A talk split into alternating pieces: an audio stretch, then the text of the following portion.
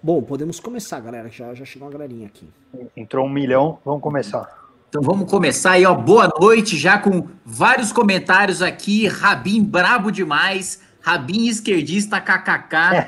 Salve Rabin. Rabin Mano. não vem com tristeza. Rabin maconha é pecado no judaísmo. Rabin, Quem falou? Rabinho depressivo. Vários comentários aqui sobre a tristeza de Fábio Rabin, que nós recebemos hoje com, com muita tristeza também aqui no nosso MBL News. Você vê, né, mano? Eu, eu caí numa pilha errada esses dias. Eu vou te falar que eu, eu alterno dias, né, cara? Acho que todo mundo tá meio assim, né? Com essa pandemia. Tirando, acho que vocês talvez estejam mais ativos aí, com mais treta na cabeça para resolver.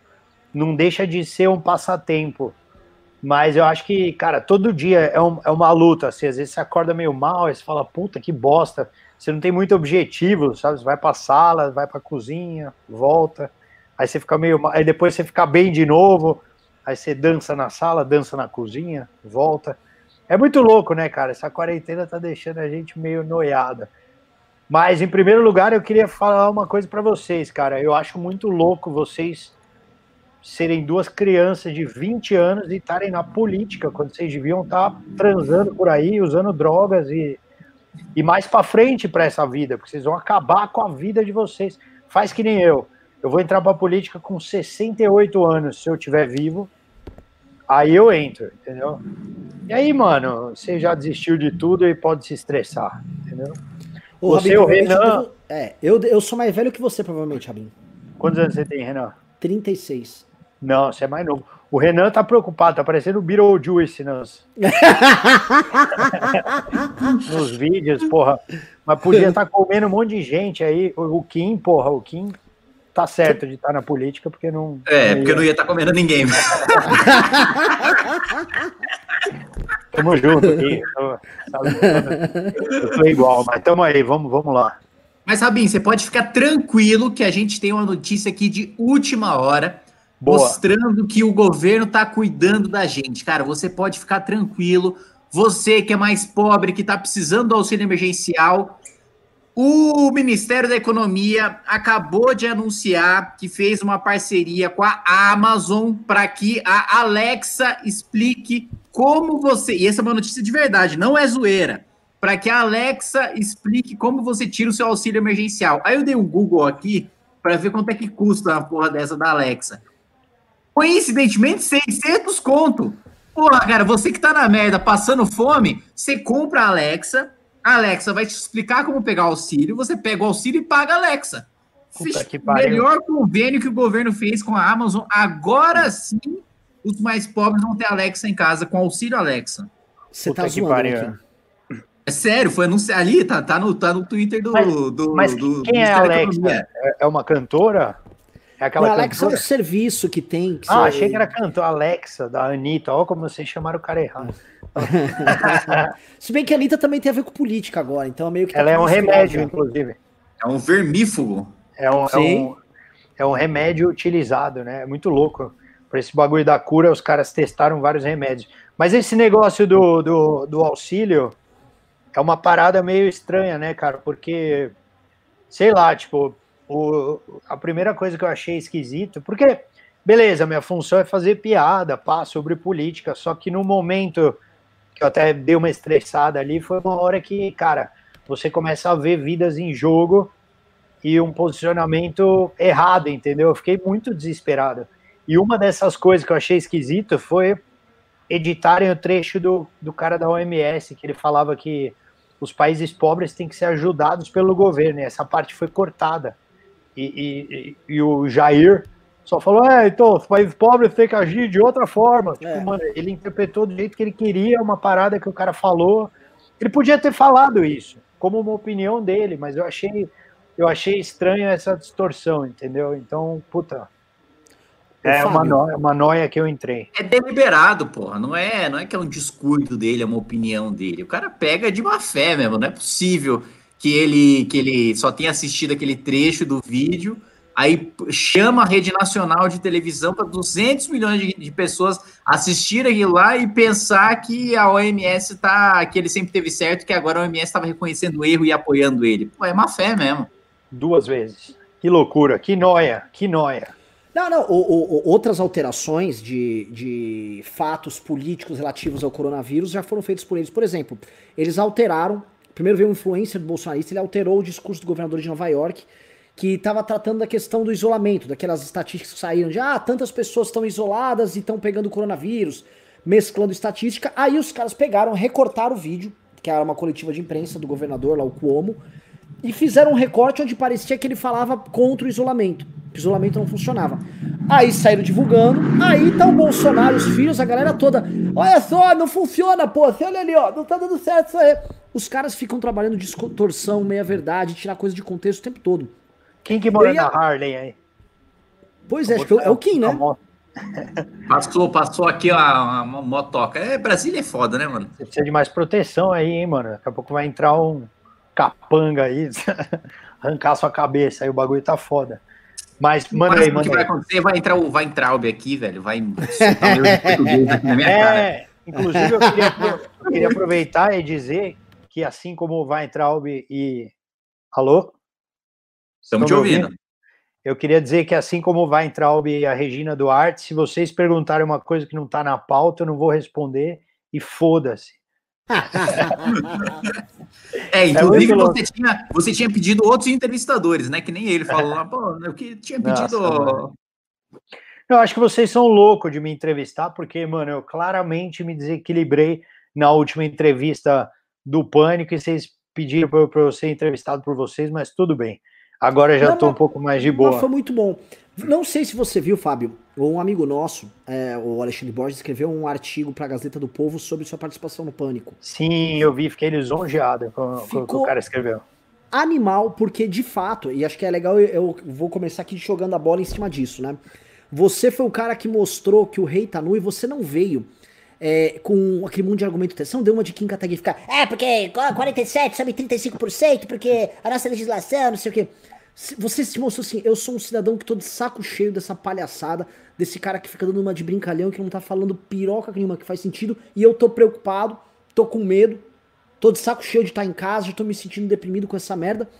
E o que eu percebi, pô, eu adoro a galera do Pânico, já fui lá tal, mas a galera tá muito armada. Tá muito tipo, ó, oh, ó, oh, muito na defesa do governo. Eu, eu senti que, pô, calma, galera. Que que é isso? Tipo assim, o Adriles ficava te interrompendo o tempo todo. Pá, pá, pá, pá muito tenso. Eu falei, cara, a galera tá muito presa nessas questões narrativas, de defesa de tese, de defesa. É igual a porra da cloroquina, né? Que é o remédio. É um remédio. Pô, podia ser bom, tava com o preço, mas politizaram tanto a porra da cloroquina que se eu ver uma cloroquina na frente, eu dou porrada nela. Não aguento mais me falar, é cloroquina, não sei o quê. E aí o que acontece? Você foi um, um, um cara, assim, o, o texto do, do Ale foi muito bom, porque você foi, tipo, o, o cara brasileiro comum falando, mano, eu tô de saco cheio, esse presidente tá sendo um palhaço. E depois, pelo que eu percebi, e você até fez um, uns tweets sobre isso, você começou a ser patrulhado, né? E patrulhado pra caralho por causa disso. Queria saber a tua opinião sobre como tá, você tá reagindo essa patrulha, como tá a encheção do saco e se isso afeta ou não tua, tua depressão quarentenística.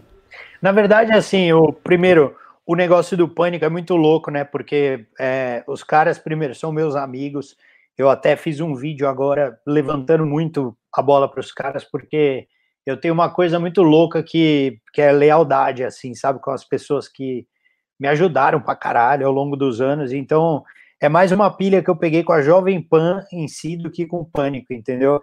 Eu te confesso que o Adrilles é um cara que eu não conhecia e não consegui ouvir direito o que ele falava, porque tava um puta de um delay no fone. E existe entre eu e o Emílio uma relação que não é de entrevistado, que é de patrão empregado, pelo fato de eu ter trabalhado muitos anos. Então, quando ele fala, eu realmente fico e ouço e espero ter o meu tempo para responder, entende? E ali foi uma coisa que acabou não dando muito tempo, eu não entendi direito se eles estavam botando pilha, se estavam realmente bravos. Depois eu precisei gravar um vídeo meio que para me defender ali no meio, né? Mas eu é uma hora que eu falei para os caras assim, eu falei, cara, pô, para mim você ter o Jair Bolsonaro como presidente no meio de uma pandemia é a mesma coisa que você ter você ser assaltado e seu segurança é o Michel Temer. Tipo, mano, você tá fudido, entendeu? Porque eu, honestamente, como comediante, pode ser até egoísta isso que eu vou falar, mas me incomodou sempre as coisas que ele falava, tipo, mano, declarações homofóbicas, declarações racistas, declarações até é, é, do, da parte da galera que governa com ele, escorregadas na casca de banana para o nazismo, entendeu? Eu que sou judeu, sempre tudo isso me incomodou. Mas eu via mais como um acidente de, de, de percurso e um motivo para piada do que qualquer outra coisa, entendeu? Apesar de me dar raiva em vários momentos, eu falava, puta, não tem porquê eu, eu não achar uma piada com isso, entendeu?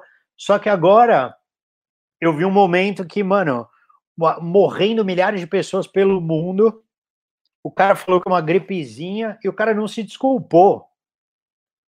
Para mim, essa questão é, é, fundamental e primordial, entendeu? O cara viu acontecendo no mundo inteiro, não foi uma parada que veio para o Brasil, um cientista avisou e estava só no Brasil. Está acontecendo no mundo inteiro. Tem gente morrendo, cara. E você falou em cadeia nacional para gente que te idolatra, que isso é só uma gripezinha.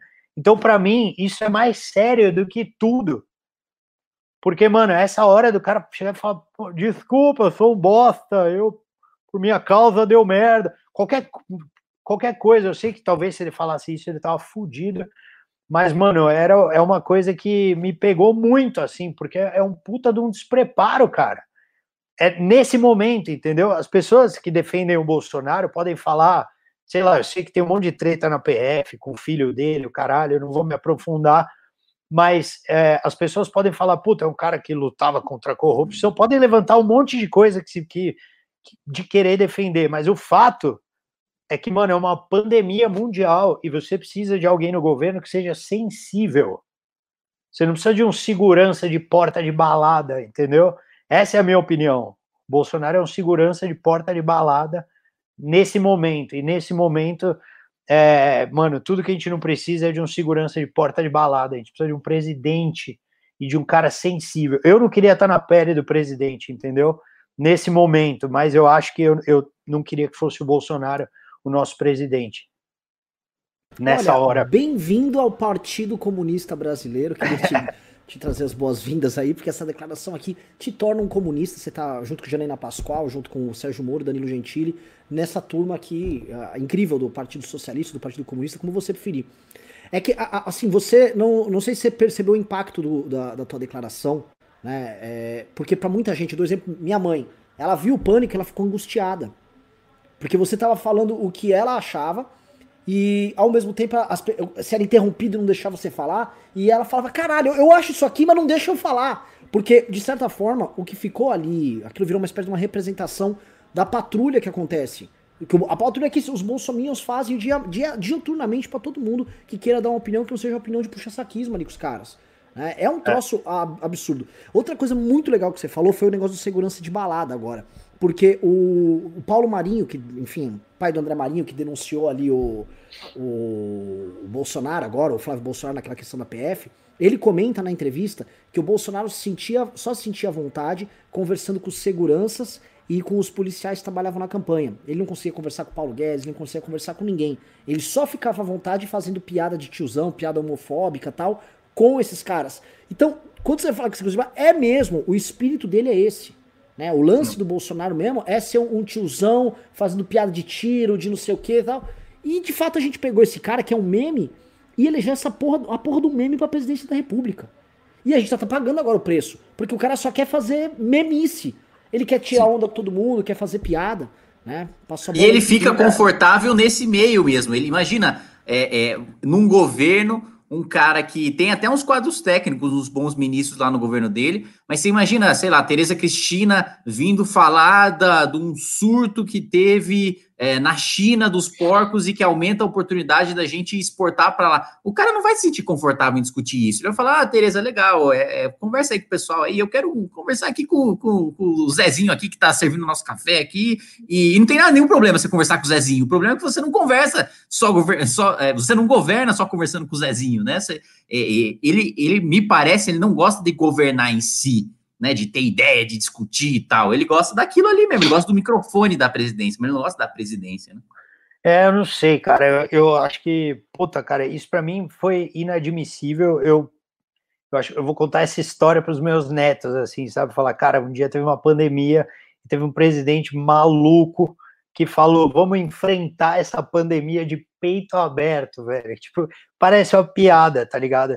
E é muito embaçado. Agora, sobre o que você falou do patrulhamento também, é uma coisa que acontece há muito tempo, na verdade, desde que eu, eu, eu comecei a fazer acidentalmente vídeo de piada.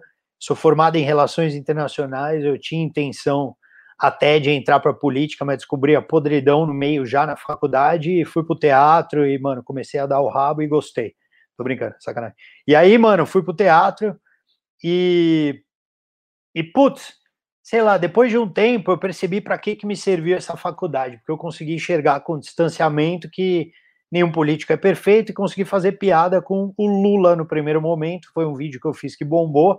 E com certeza, tipo, uma militância da esquerda vinha, falava, ah, você vai morrer, o caralho, não sei o que, não sei o que lá. Mas quando eu puxava a fundo esse cara, quando eu pegava na chincha para discutir, falava, vem cá, você me ameaçou, você sabe o que você fez, eu via que, tipo, mano, era um cara da puta que pariu, que tava lá, que ficou nervoso, não sabia por quê, que acabava pedindo desculpa, alguma coisa ou outra, entendeu? Tinha uma coisa, não, óbvio que não dá para generalizar. Agora, de repente, eu fiz um vídeo que bombou, eu fiz outro que bombou, e um dia o meu vídeo foi repostado num canal de extrema direita que apoiava a ditadura. Não vou lembrar qual canal que é agora, mas teve milhares de acessos. E eu achei legal. Eu falei, pô, legal, né? Estão divulgando meu trabalho, beleza. Sem saber que eu tava chamando um monte de maluco pro meu canal. E de repente, cara, o primeiro vídeo que eu fiz batendo no Bolsonaro foi uma enxurrada parecia que o meu canal se voltou contra mim e virou uma onda, assim. Eu falei, caralho, que coisa estranha, velho. Porque eu sou, sei lá, eu sou contrário às armas, né? É uma posição que eu tenho. Eu sou contra as armas, e isso veio muito contra mim. Beleza, vieram armas contra mim. Mas beleza, eu falei, achei estranho, fiz outro vídeo, parará, brinquei com isso, inclusive, e comecei a perceber que havia uma censura mas uma censura que talvez eu consiga perceber até de uma maneira mais, mais efetiva do que pelas redes sociais, porque eu via isso no show. Eu percebia que sempre para zoar o Bolsonaro eu tinha que zoar o Lula antes. Entendeu? Você tinha que fazer essa zoeira. Eu percebi, Você precisa pagar um pedágio, né? É, mas eu, mas eu fiz isso por uma questão de, de texto de, e de, de para funcionar meu vídeo, porque eu não combino nada com a plateia, entendeu? Eu gravo um vídeo, eu faço a piada, se o cara não riu, eu corto a piada. Se não tem vídeo, não tem vídeo. É assim no meu show, entendeu? Então, pra galera rir, eu tinha que fazer umas piadas com o Lula, pro pessoal ver que realmente, tipo, eu não tenho partido nenhum. Depois eu ia pro Bolsonaro e aí eu colocava o vídeo que eu queria. Acabou.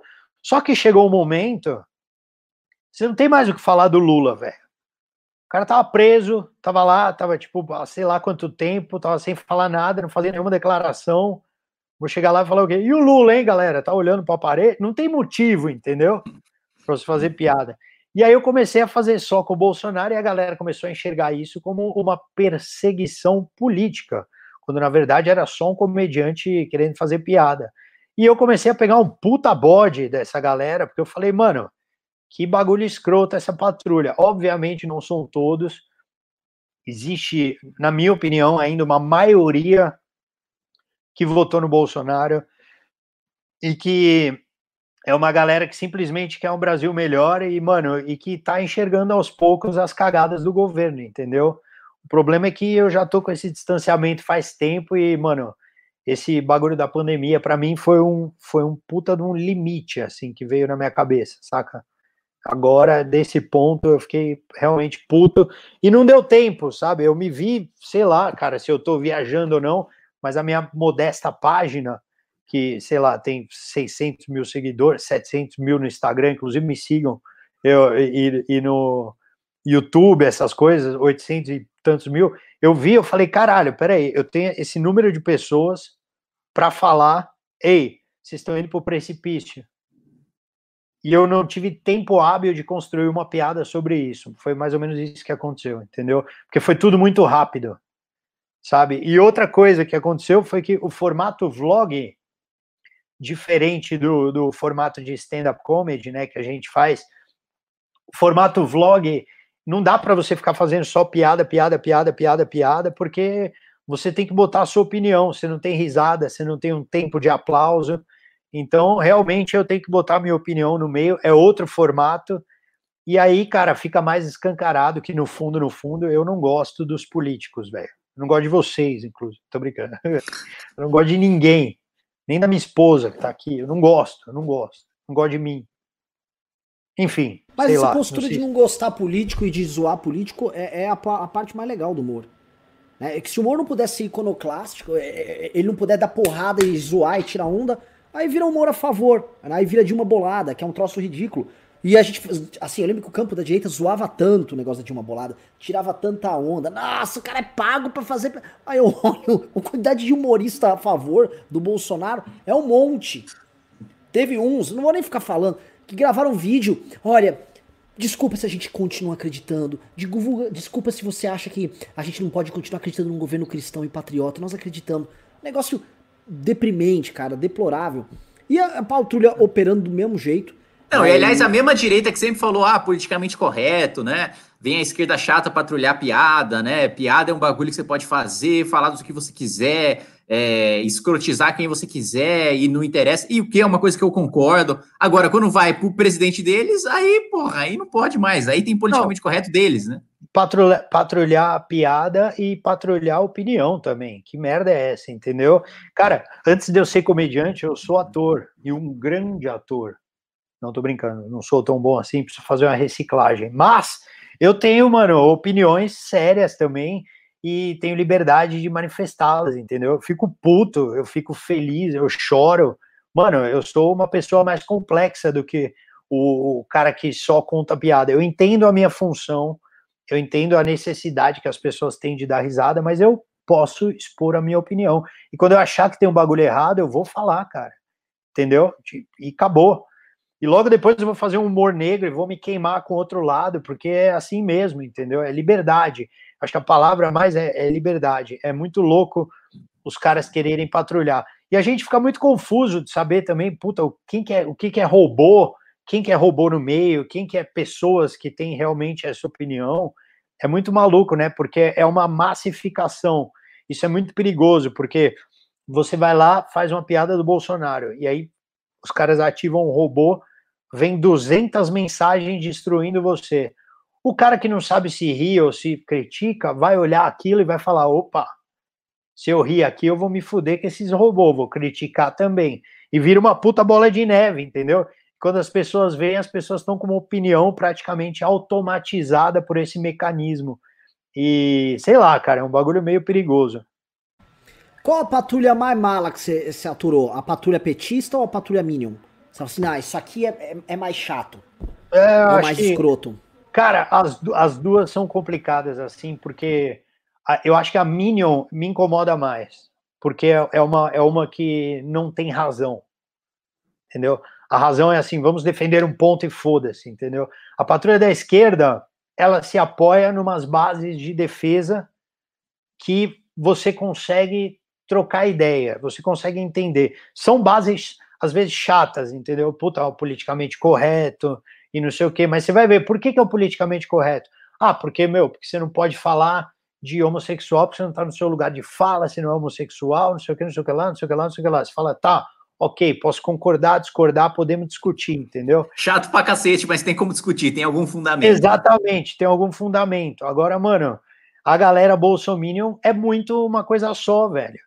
É tipo, não, a gente acredita cegamente no Bolsonaro, ele é o Messias enviado de Deus e não sei o que, o cara tá certo de qualquer jeito, e, mano, puta que pariu, velho. É um bagulho louco. Eu sempre conto, né, é, aqui da, o Kim já deve ter visto que eu vi, viro mostrando os prints nas conversas. Tem uma tia do Zap que veio me xingar. É uma, é uma senhora aleatória da região ali de Ribeirão Preto. Vovó bonita, sabe aquela vovó, tipo, vovó de propaganda de, sei lá, de bolo? Casa do e, pão de queijo. Isso, exatamente. A vovó da casa do pão de queijo, é a dona Marta. Eu chamo ela de Dona Marta Boleira. que ela parece estar tá me fazendo um bolo de cenoura, me levando. Olha, pega aqui, Renanzinho. E ela, fofíssima, né? Assim, vai falar, pô, que vou, quero dar um, dar um abraço nela. Pois bem, ela chega ali, seu lixo humano, seu traidor da pátria. Eu falei, não, não é possível que essa vovó dulcíssima me odeia, não posso ter feito nada assim. E eu fui tentar conversar, ó, oh, eu queria que a senhora me fizesse um bolo de cenoura Pô, se cuida lá. Você traiu o Brasil. Eu falei, não traiu o Brasil, não. Você traiu o Brasil. Eu falei, não, mas calma, como é que eu faço para corrigir isso? Você tem que obedecer nosso presidente Jair Bolsonaro, senão você não é brasileiro. E, cara, eu tentei, assim, eu tentei ser muito fofo com ela. Cara, ela não, assim, não vem com essa conversa mole pra mim, não, tá? Aqui é patriota, nós vamos defender. Eu falei, caramba, vovó invocada, 70 anos de puro ódio. Ela indo pra cima. Meu irmão, eu nunca vi um troço desse, sério. É, Porque assim, a, a, gente já teve. A gente já teve, por exemplo, problemas uh, de tomar porrada, por exemplo, de petista. Já. A gente teve um acampamento que nós organizamos lá em Brasília. Cara, contrataram uns pelegos pra ir bater na gente. Mas o pelego tava sendo pago. Pagaram o pelego pra ir, tipo assim, 100, 100 150 pessoas de busão lá, da porrada lá no, no acampamento nosso. Beleza. Os caras foram pagos, receberam uma marmita, foram embora, entraram no busão e foram para casa. No caso desses aí, a gente já também teve problema de, de virem querer bater na gente, de agressão e tal. Só que são as pessoas mesmo. O cara foi lobotomizado, virou a chavinha na cabeça deles, eles estão absolutamente. E, e ele acha que tá ok descer a porrada em você por Total. causa da opinião política dele. Total. É. Eu até brinco que depois dessas, dessas minhas explodidas aqui, eu virei inclusive petista. Queria mostrar para vocês aqui uma ligação que eu recebi do Caetano Veloso. Aqui, mano, eu tô o cara já top, mano. Eu tô tentando entrar na esquerda agora, entendeu? Mas é difícil. Fui barrado, eu tentei aquele slogan: gordas na porta, não passarão. E não deixaram. E aí já fodeu, já na primeira. Fogo porra, nos autistas. Cara. Tô brincando. Nossa, o cara falou uma puta bosta. Porra, gordofobia é, tão alta. porra, É piada, pelo amor de Deus. Mano, a galera fica brava pra caralho. Isso aí, o cara fala uma puta bosta, né? Mas é, mano, sei lá, cara, eu não tenho partido nenhum, não tenho nenhuma versão à esquerda, de verdade, inclusive, mano, de coração. Acho que depois desse bagulho que tá dando, eu não tenho uma preferência de lado, puta direita, esquerda, não sei o quê. Eu só sei que a, a gente está vivendo uma, uma fase muito séria e preocupante. É muito preocupante o que está acontecendo. E eu, honestamente, eu espero que a gente esteja no pico e que o bagulho baixe, porque senão vai ser uma tragédia, né?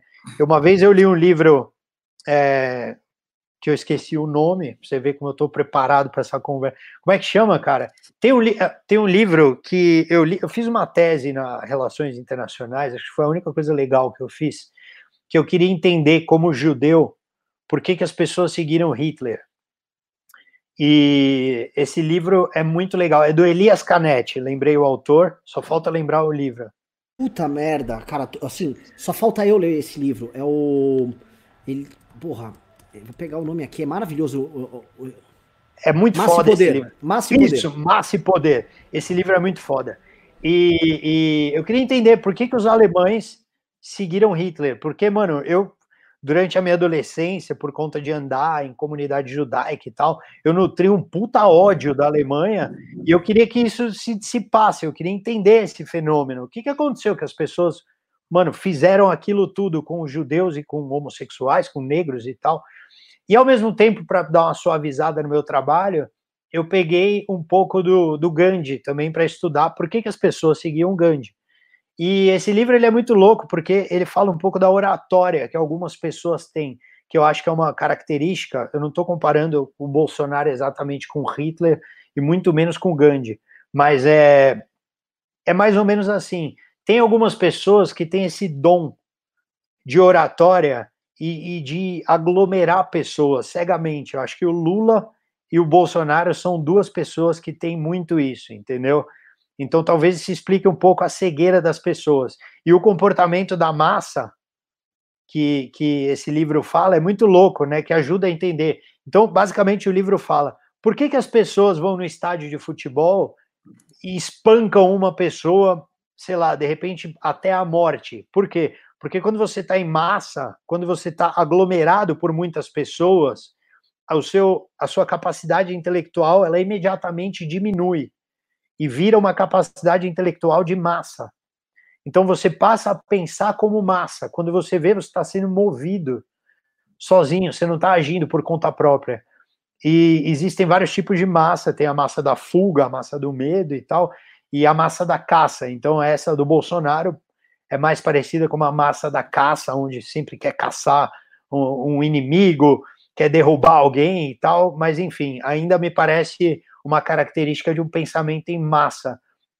Eu não sei como é que faz para essas pessoas se dissiparem disso, entendeu? Porque deve ser muito difícil. Para mim, é difícil brigar com os meus seguidores, entendeu? E eu tô falando de um cara que, porra, eu tenho, sei lá, o Facebook, a galera é mais nervosa, né, para mim, Facebook e Instagram. Então eu tenho 700 e, sei lá, 730 mil, sei lá, no Instagram. Quando eu faço um post anti-Bolsonaro, isso cai para 720 mil. Para mim é difícil perder 10 mil seguidores. Agora você imagina para um cara que o cara tinha dois seguidores e quando ele começa a ser pró-Bolsonaro, ele tem 200 seguidores. Como é que ele vai fazer para perder 198 pessoas? Entendeu? Eu, é, é, é, muito difícil essa, essa luta individual do cara, entendeu? Com certeza o cara acha que ele tá certo e não tá fazendo. Eu sei que não tá fazendo por mal, mas é um fenômeno. É, são vários fenômenos que estão acontecendo com esse cara ao mesmo tempo e é muito difícil dissipar, cara. Eu achei que o Sérgio Moro ia ser um ponto chave nessa questão. A hora que o Moro saiu, eu falei, puta, aí a casa vai cair, mas aparentemente ainda não. As pessoas se voltaram contra o Moro, esquecendo que ele foi praticamente o, sei lá, entre aspas, na cabeça das pessoas, o herói nacional quando começou essa porra toda, né? Mas, assim, é, sem o é, Moro, sem a Lava Jato, não tinha as decorrências que levaram à eleição do. Sem, sem um, a que levaram à eleição do Bolsonaro, né? E, e, mais do que isso, né? Você colocou dessas pessoas que estão de boa fé e que têm o medo de perder os seguidores e tal, é, que entram nesse meio aí. Tem também os caras de má fé, né? Que veem nesse crescimento de seguidores uma chance de ganhar uma eleição, uma chance de ganhar dinheiro, e aí se tornam influenciadores desses outros caras menores que estão de boa fé e que acabam entrando nesse, nesse círculo vicioso aí. Exatamente. Eu acho que, cara, eu para mim o, o, o, mais importante assim para mim é falar, acho que mais as coisas. Pode entrar, meu amor. Vem cá. Você vai, você vai embora? Vem dar um beijo. Deixa eu só dar um beijo à minha filha aqui, ela vai na casa do vô. A Camila escondendo a minha filha por causa da máfia, vem. Ah, deixa ela, parece, ela é fofinha. a Camila tá com medo, tá com medo. Tchau, te amo. Ela, ela vai para casa da, do avô e da avó, porque minha esposa tá fazendo a radioterapia e tá tendo que ir no hospital agora toda hora, né? Então pode pegar essa porra, né, de corona, caralho. Aí vamos tirar ela, a pequenininha de casa. O que, que eu tava falando, mano? Esqueci. A gente tava falando daquele ciclo lá de seguidores, do cara sim, comum que, que, que, entra nesse ciclo. Economia é, de clique. É, deve ser, deve ser, deve ser difícil, assim. Agora, mano, eu acho muito louco que as pessoas sempre enxergam segundo as intenções em tudo, sabe? Tipo, eu acabei de dar uma puta tretada política, o caralho. Aí falei que eu ia conversar com vocês, aí os caras, ih, pronto, tá explicado. Rabino, não sei o Falei, mano, o que, que as pessoas estão se achando? Quero distância, tipo, mano, de política, o caralho. Eu quero ter a minha opinião e acho que as coisas não devem ser tão bitoladas, sabe, cara, para direita ou para esquerda porque isso levou a nossa escolha, na minha opinião, mais equivocada dos últimos tempos, que é o Bolsonaro. Eu acho que isso levou a gente a uma opinião equivocada. Foi muito louco. Eu, eu tava em Orlando com a minha família, tava fazendo show, entrei num puta conflito com o Renan Barbosa, né, que é um cara das armas lá, que tem o livro das armas. E o cara entrou em conflito comigo naque, naquele, naqueles dias, porque eu enfim, tiveram dois massacres consecutivos nos Estados Unidos no mesmo dia. Foi um no Texas e um em Fort Lauderdale, de uma galera que é supremacia branca, né? Um grupo dos Estados Unidos. Supremacia branca. Eu falei, caralho, tipo, o meu medo das armas entrarem no Brasil é essa galera surgir no meu país. Porque se surgir isso, é tudo que a gente não precisa. A gente já tem crime pra caralho, a gente já tem gente louca pra caralho, ainda vai ter mais um grupo armado de gente fazendo merda. Aí o cara começou a tretar comigo pra caralho, não sei o quê. Eu saí da treta, tava curtindo as férias com a minha família e perdi o meu ponto. Não sei porque que eu falei isso também, que agora eu entrei numa. Você tá falando do ponto ideológico, direita esquerda. Antes você tá falando isso, da isso, isso. das bolhas que e aí, entra. É, exatamente, perfeito. E aí, uma hora eu tava trocando ideia com um americano, que ele falou: Meu, tô vendo que você tá meio noiada, né? Que eu tava no Twitter explicando, galera, eu tô num parque de diversão, não vou poder dar essa tretada política. Meu nome, tipo, nos trending topics do Twitter e eu querendo ir na montanha russa, tá ligado? Puta coisa chata. Aí eu falei, mano, que bosta que eu me meti, sabe? Galera demente da porra. E aí eu falei pro cara, eu falei, mano, a treta é essa, porque no Brasil eu honestamente não sei o que pensar, porque a gente tem um presidente que o cara quer, tipo, armar as pessoas, e ao mesmo tempo ele tem uma pauta que precisa ser discutida, que é endurecimento de pena no Brasil. Aí o cara pegou e falou, ué, mas por que, que ele só não endurece a pena? Eu falei, é verdade, por que, que ele só não endurece a pena, caralho? Então, tipo, a gente pega muita pauta para defender junta, e acho que não pega o que é essencial, sabe? O que, que todo mundo concorda, sabe? Por que, que a gente não é mais pacífico nesse meio político, assim? Sei lá.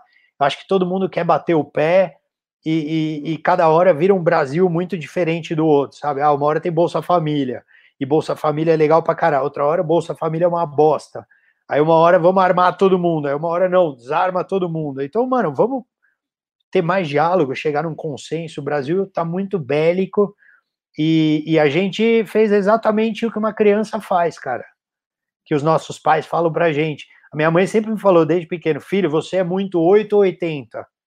O Brasil é muito 8 ou 80. A gente saiu do 8, que era o PT, e foi pro 80. E tá vendo que é tão bosta quanto. Você deu vários, assim, você deu vários insights, dá pra gente expor aqui umas coisas legais. Primeira coisa, é, é, uma, é uma parada assim, as pessoas reclamavam muito, né? Ah, estamos enfrentando essa elite política, o PT, desde 2013, quando começou aquelas manifestações. Nós não temos voz, nós queremos ser ouvidos e tal. Aí beleza. Primeira, primeira vez, assim, de 2013 pra cá, e acho que 2018 é a eleição que culmina isso, o brasileiro pode falar, ok, eu vou ter liberdade para decidir o meu candidato.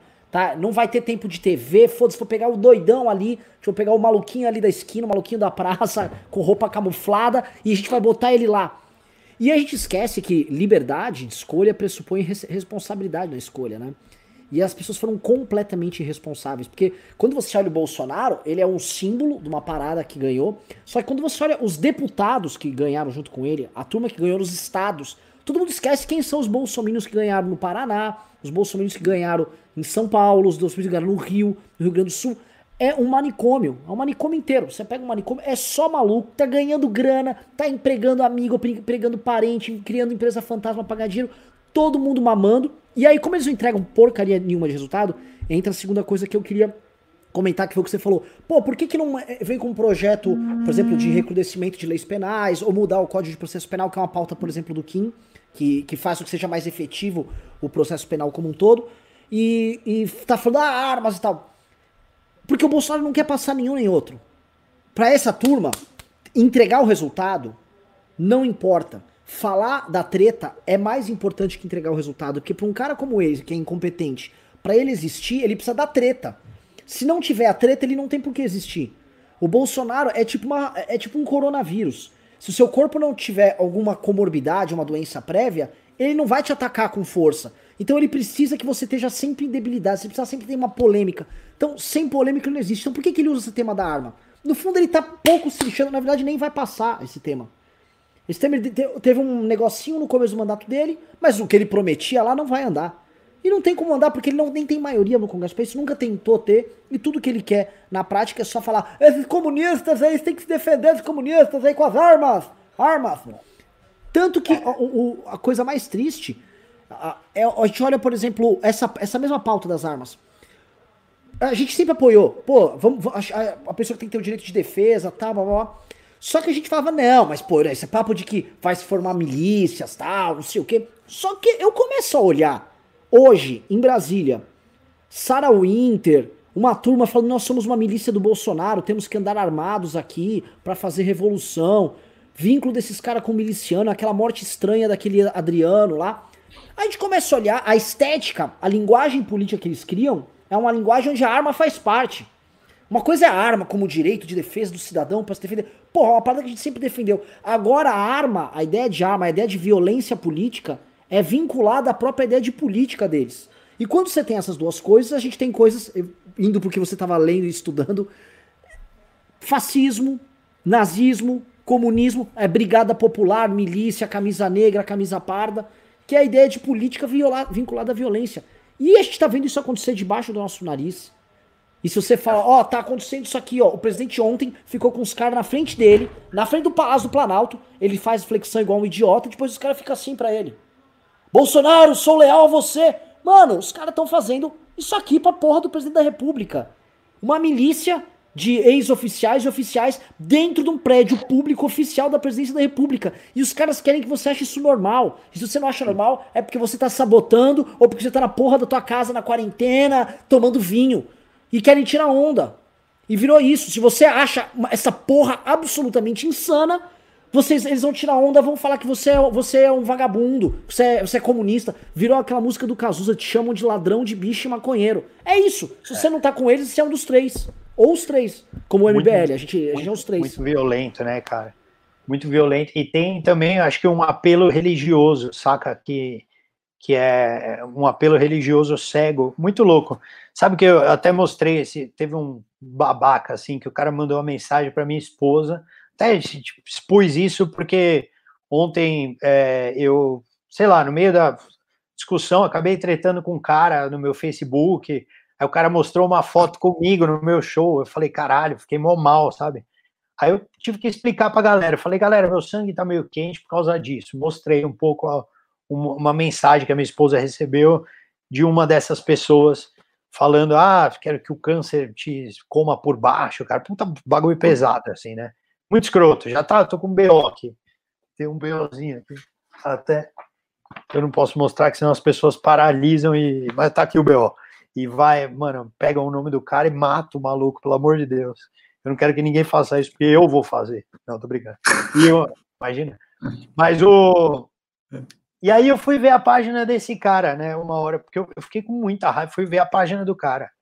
Falei, caralho, o cara falou isso pra minha esposa, né? Peraí, vamos ver quem é o cara. Mano, o cara acredita em umas loucuras. Tem um post do maluco que é tipo um bolo em forma de bebê sendo cortado com uma faca pela cabeça. E ele falando: olha o que a sociedade moderna está fazendo, cortando a cabeça de bebês.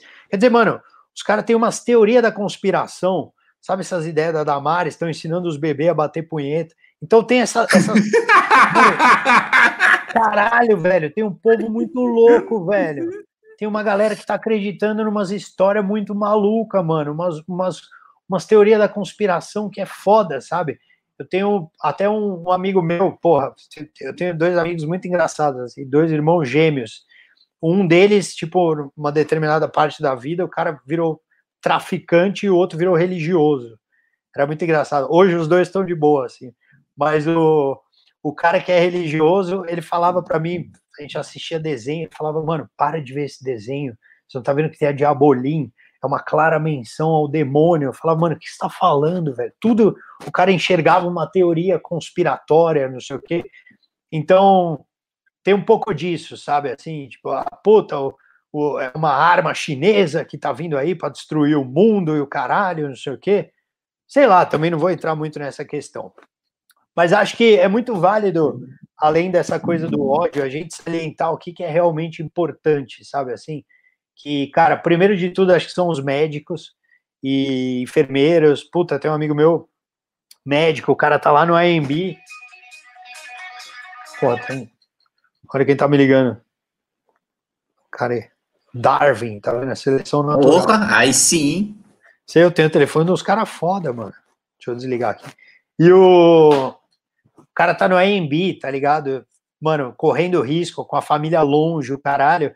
E uma coisa que eu percebi que é muito foda, eu juro que eu não tô puxando sardinha pra mim, mas até porque, mano, minha profissão é outra, mas esses dias eu tava mal, assim, e aí eu comecei a ver um filme. E eu fiquei bem pra caralho. Você já deve ter feito isso. Então, tipo, cara, é impressionante o poder que tem a arte, assim, nessas horas, sabe, cara? Você vê um bom filme, você distrair a sua cabeça. Então, acho que chegou, chegou, a gente passou por um momento que a direita, tô falando de direita, toda a direita, tava metendo pau nos artistas por serem de esquerda. E hoje em dia, quem está salvando a cabeça de muita gente, inclusive desses malucos, são as pessoas são os artistas, entendeu? Que fazem belos trabalhos e belos filmes. Então, cara, eu acho que fica uma lição para a gente tentar ser mais harmônico, assim, todo mundo. Eu sei que é um momento muito foda para falar disso, mas é, eu, sei lá, senti importância de falar disso. Acho que não tinha nem a ver com o assunto, mas tudo bem. Me deu mó, é que foi um insight que eu tive. Eu falei, caralho, mano, que bom que tem esse filme para eu distrair minha cabeça dessa merda toda que tá acontecendo. Senão, a gente fica louco, né, mano? É, eu, e eu, eu até ironicamente falando, não tô, não tô zoando o que você acabou de falar, mas Fica tranquilo. É, teve, teve, teve um teve um dia que, que eu tava meio aqui sem fazer nada e tal, aí eu, mano, eu botei o Coringa, eu fiquei mais retardado ainda. Então, Mas é, eu quero saber o que, que um cara como o Kim sente ao assistir o filme do Coringa. Eu fiquei meio louco, velho. Eu vi, vi aquela porra lá, falei, mano, que, que negócio meio. Sei lá. É que eu também ouvi um, uns comentários é, antes do. Eu, eu, vi uns comentários antes sobre Coringa, antes de assistir.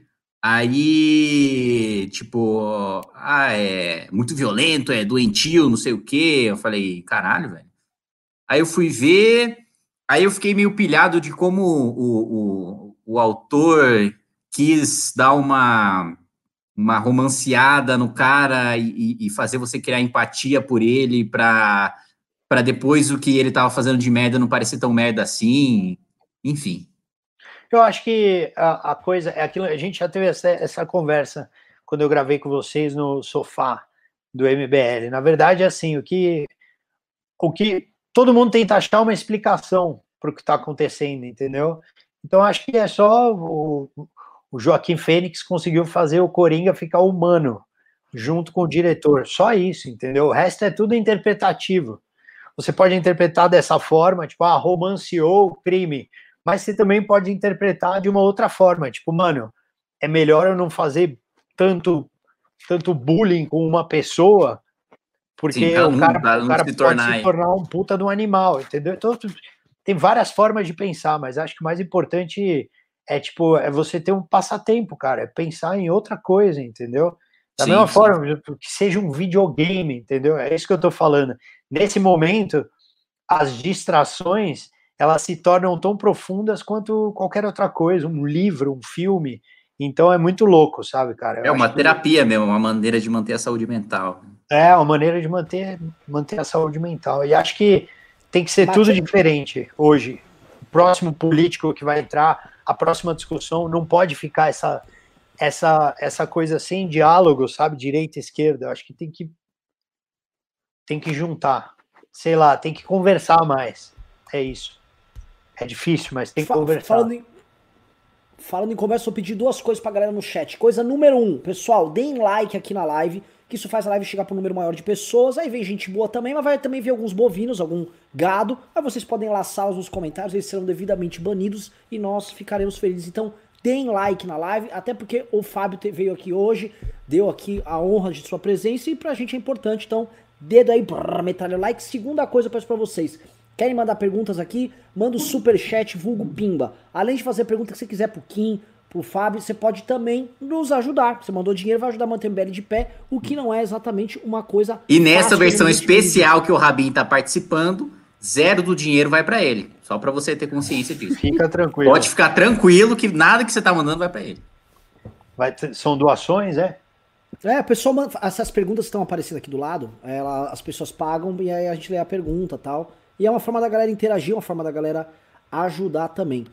É... E ah, eu quero dizer uma coisa também que eu esqueci de falar, que antes que eu esqueça de comentar, assim, eu fiquei muito, muito, muito envolvido com essa questão de coronavírus, porque por conta da, da debilidade, da, do estado da minha esposa, né? Hoje em dia tá passando por uma quimioterapia, parará, parará, então eu fui o primeiro cara a cancelar show, não tô falando isso por mérito, querer nada, mas é porque eu tive que cancelar mesmo, por causa dela, entendeu? Se eu pegasse, passasse para ela, ela morria, simples assim.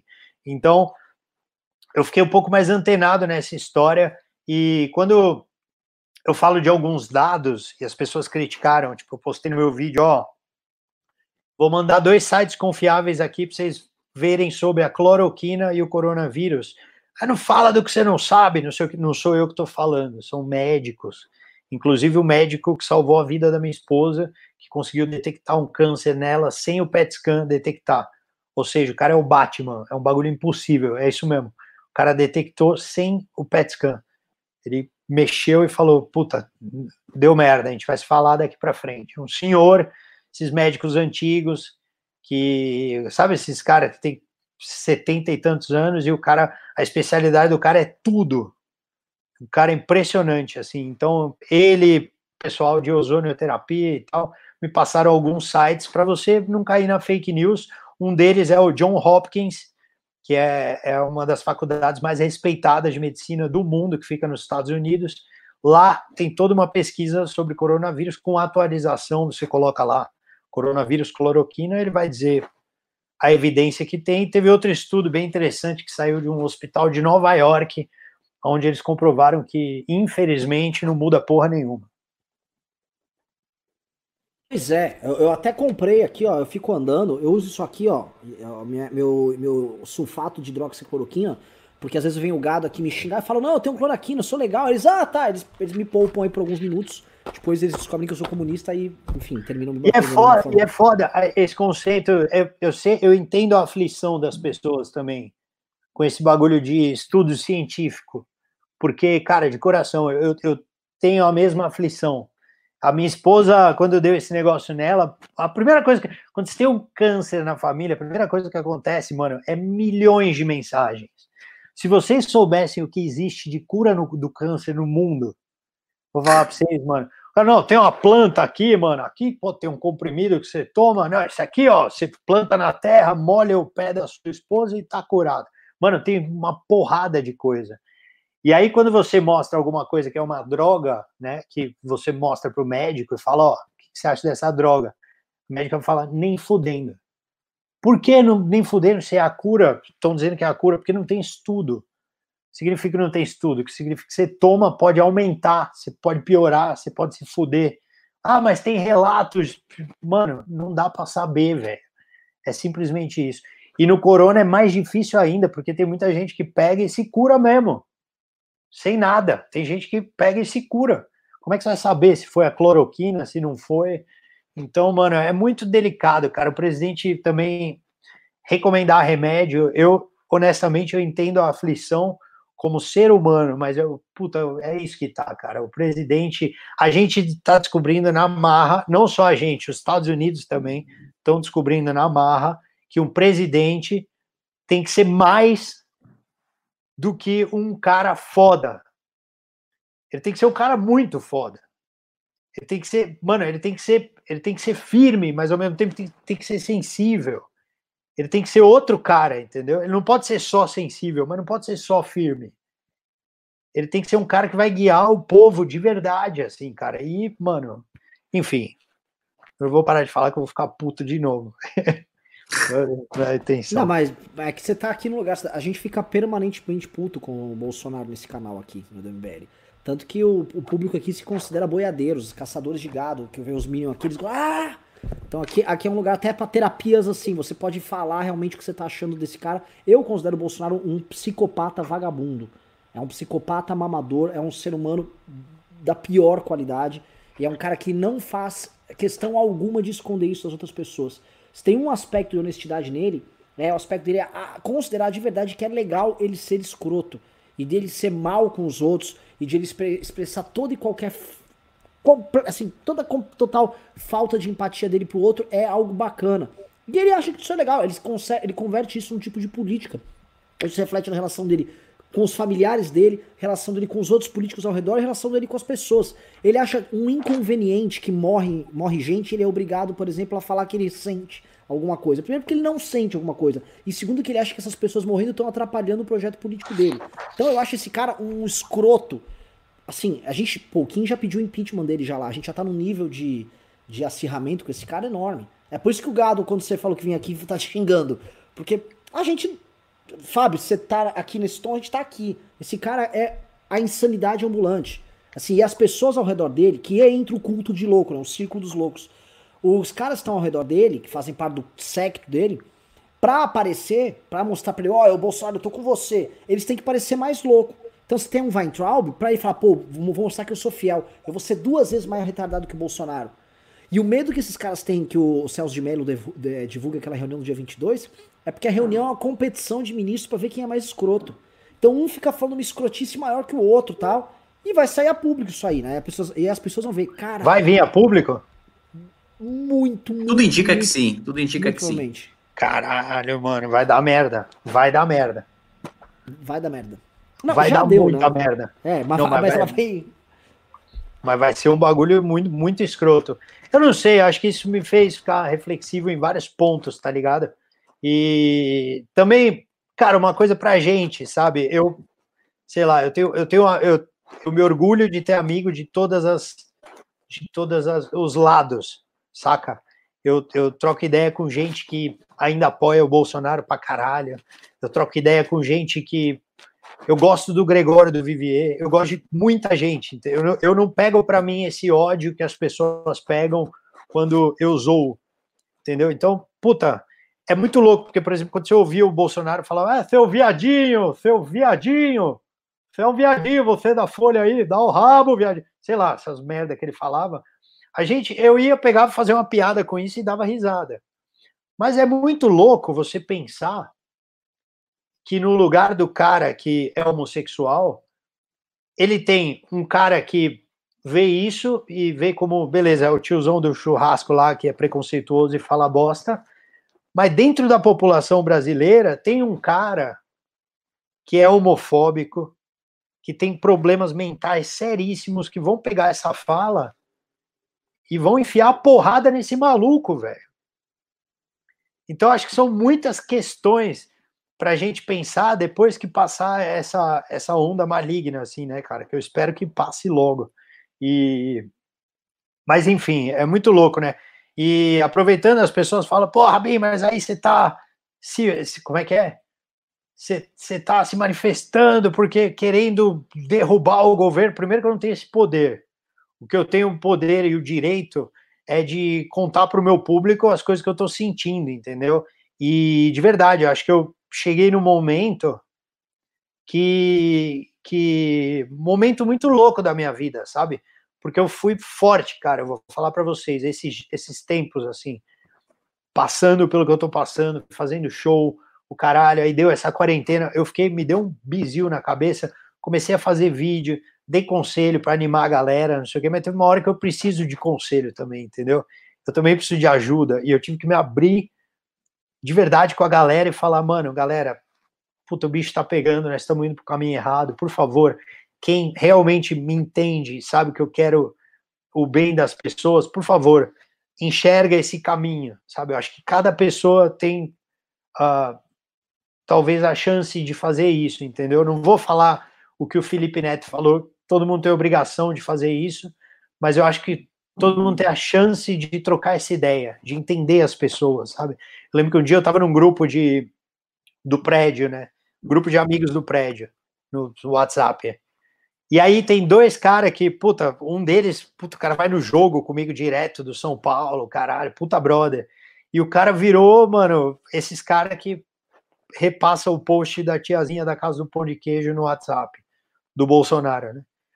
E uma hora eu falei pros caras, eu falei, mano, eu desisto de vocês. E aí um brother que é de esquerda me chamou e falou, velho, não desiste. São seus amigos de infância, sabe assim? E aí eu falei, caralho, é verdade. E tipo, eu não fiquei fazendo a cabeça dos caras, mas eu tirei o ódio de mim, porque eu acho que a gente tem um ódio que não é um ódio para todos os, os, eleitores do Bolsonaro. Tirei até a palavra bolsominion para tirar o peso do negócio, entendeu?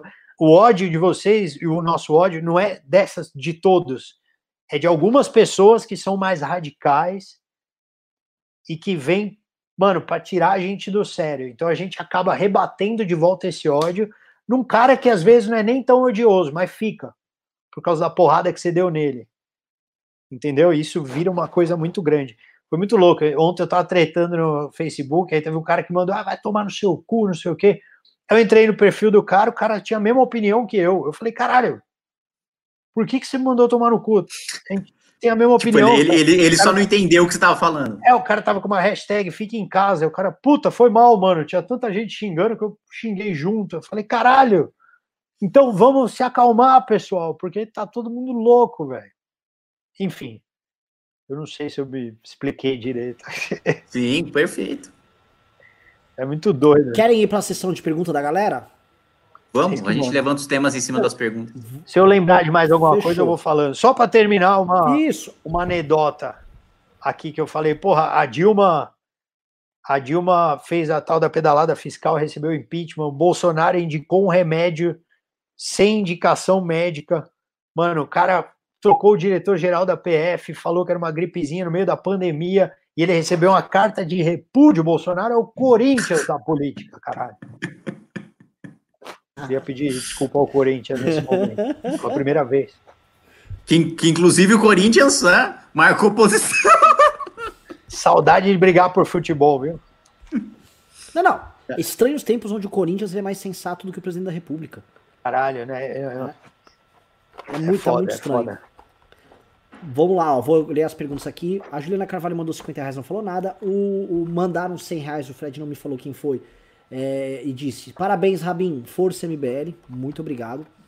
Aí o Arthur Todorov mandou 50 reais e disse: Vejo político de direita conivente com o nosso governo criminoso sobre o seguinte argumento: abre aspas. Se não, o PT volta em 22.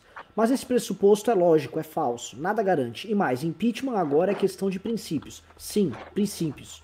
Confere? O que, que você acha, ô Rabin? Da, da direita tá com isso aqui hoje, tá? Não, impeachment não dá, porque. Eu nem sei se você é a favor ou contra impeachment, nós, nós somos, até te, te adiantar.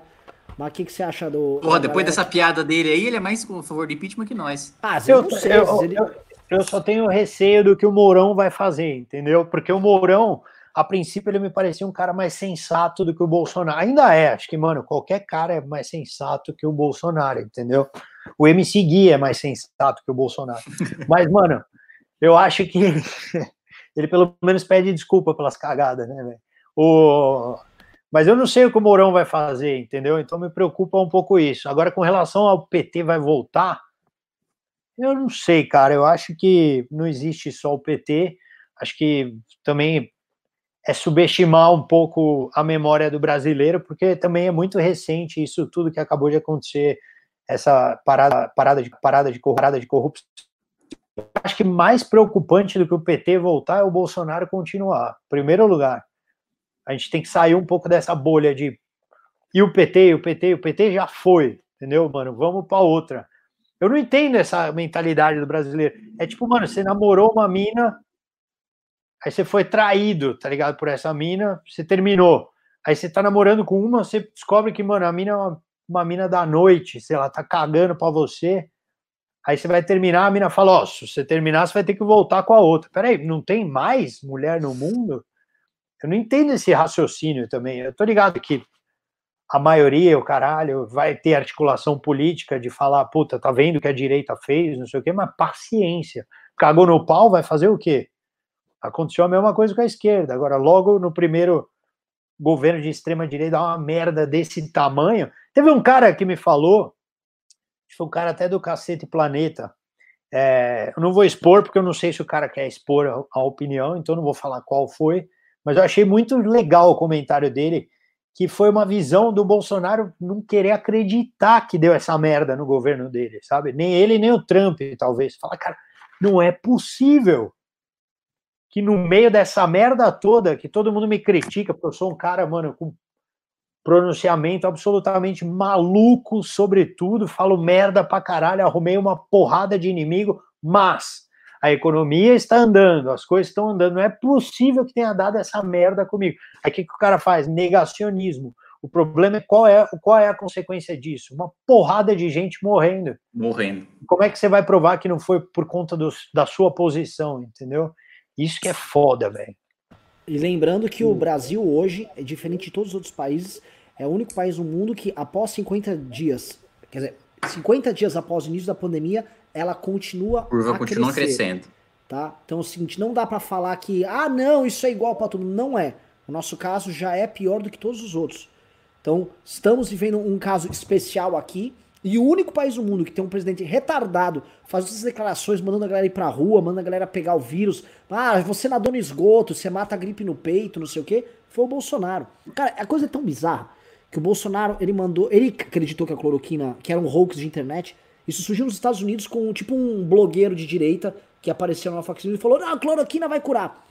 O Bolsonaro acreditou num hoax e ele mandou comprar milhões e milhões em, em insumos para fazer cloroquina aqui no Brasil. O Exército começou a fazer uma produção própria de cloroquina e até agora eles não têm o que fazer com o material que eles estão fazendo. Eis o presente que a gente tem. É um trapalhão, mano. Nem o Didi Mocó faria isso. É muito Cara. ruim, velho.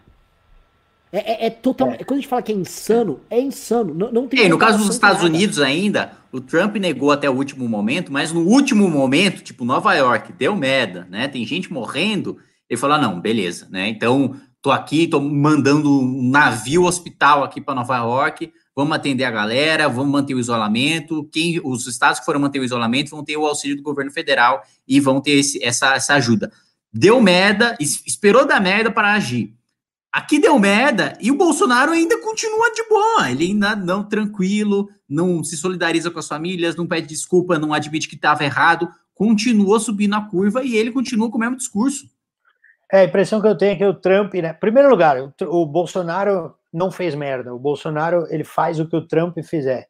Se o Trump amanhã resolver dar o cu, amanhã o Bolsonaro, ai que gostoso, que delícia eu tô gostando de você, frota. Vai ser exatamente assim, entendeu? Então, mano, o Trump, ele adotou uma posição que ele estava adotando sempre. Então, o que, que ele fez? Coreia do Norte, os caras têm um míssil nuclear, tem um maníaco no poder. O que, que ele faz? Aí, o seu bosta, seu homem míssil, se você não parar com essa merda, vocês estão fodidos. O mundo inteiro para e fala: fudeu, são dois malucos. Mas o cara da Coreia do Norte vai lá e dá uma regada, os dois apertam a mão, o Trump fala, eu sou foda. Aí o vírus vem e fala, ó, tô chegando nos Estados Unidos. O Trump fala, pode vir. Aí o vírus vai. E aí o cara se fudeu, velho. E aí o cara perdeu a eleição. Muito, eu duvido que ele vai ganhar a eleição, graças a Deus, porque também, mano, se se mantém o Trump, aí é o assunto para outro vídeo que é a Terceira Guerra Mundial. Ele vai fazer a China pagar por essa porra toda. E, mano, é aquela coisa, né? Aquele, aquela treta sem fim. Próxima pergunta aqui. Uh, Rubem Júnior mandou 7 dólares canadenses e falou: Pânico tem três humoristas bolsominions na bancada. Cadê a pluralidade? Antes tinha de tudo. Alba só concorda com o Emílio e dá aquela levantada pró-bolso. Eu acho que a Jovem Pan inteira, não vou nem falar do assim, é Pra mim é complicado falar porque são amigos. Eu não gosto de ficar falando de amigos. É, mas a Jovem Pan inteira deu uma minionzada, assim. Alguns que eu vou falar, por exemplo, Augusto Nunes, tudo é e o Lula, né? Provavelmente Bolsonaro Era dele foi no que banheiro. eu tava zoando no vídeo. É, é isso. Bolsonaro é. foi no banheiro. É, Bolsonaro foi no banheiro, uma sessão. É. E o Lula que se mijou sozinho. É. é. Que faz cagada é no Brasil é o Lula. Aquilo lá sim, acabou sim. com o Brasil. Ou ele também tem as lagostas do STF, né? Qualquer coisa termina. Mas aquela roubalheira Brasil, enquanto tá todo mundo passando dificuldade, Tá lá o STF comprando lagosta. Qual a próxima pauta? Bolsonaro atropela, atropela um cara, é, pelo menos estava sóbrio, né? Porque o Lula, porra, já enche a cara, tá dentro de uma creche, a matar todo mundo. Mano, é só isso. Ele soltou um vídeo, Augusto Nunes. Mas, o, mas, o, mas o pânico, o pânico, é, eu discordo um pouco. Acho que puta, o Zuckerman é um puta cara humano para todos os lados. O Alba eu não conheço direito, mas eu entendo muito o fato do cara ser novo no pânico e, mano, concordar com o Emílio, porque o cara é o chefe, né? Não tem, não existe uma relação, tipo, o, o Emílio é da galera, sabe? Não, o Emílio bota uma banca de patrão com quem tá lá, e, mano, a galera tem que respeitar e acabou, entendeu? Mas, honestamente, é, eu acredito que, pelo fato de eu ter trabalhado no Pânico, eu acredito que os caras simplesmente estavam fazendo um puta contraponto comigo, assim, não tô passando pano pro pânico, não. Eu, eu gosto dos caras de verdade e acho que eles são ainda um programa a par de tudo isso que está acontecendo ali na Jovem Pan. Espero estar correto, porque é decepcionante, porque a gente ouvia muito. A Jovem Pan era uma coisa que eu acompanhava pra caramba, assim, principalmente na, naquela época do Lula, né? Desmistificou muita coisa que estava acontecendo, a gente acompanhava. Só que aí Agora a gente vê os caras não não tem muito um senso crítico para cima do governo, né? Isso é um pouco é um pouco estranho. Você fala, peraí, calma aí, não, não, não tô entendendo. Não é que tem que criticar o governo o tempo inteiro, mas é que destoa muito, entendeu? Do, do, do que a gente está vendo, sabe? E, enfim, mas é difícil, né, cara? A gente não pode acusar nada, falar nada, porque também Aí dá bosta Ó, pra nós. Deixa eu pedir um negócio pra galera que tá na. Lá. Galera, parem de mandar superchat. A galera mandou perguntas sem parar. Parem. Quem quiser mandar, manda acima de 50 reais, justamente para não mandar mais, tá? Quem quiser, assim, tem muita pergunta, não vou, não, senão o Fábio não vai embora, não queremos também tornar a experiência chata aqui para ele. E o Kim já vai que vai fazer um projeto novo aí, essas coisas dele aí de deputado. Uh, Ana Stal mandou 20 reais e disse: Deu uma angústia ver o Fábio no pânico. Eles foram rudes demais com ele. Que bom que ele pode falar. Que bom que aqui ele pode falar e ter respeito dos entrevistadores. Parabéns, MBL.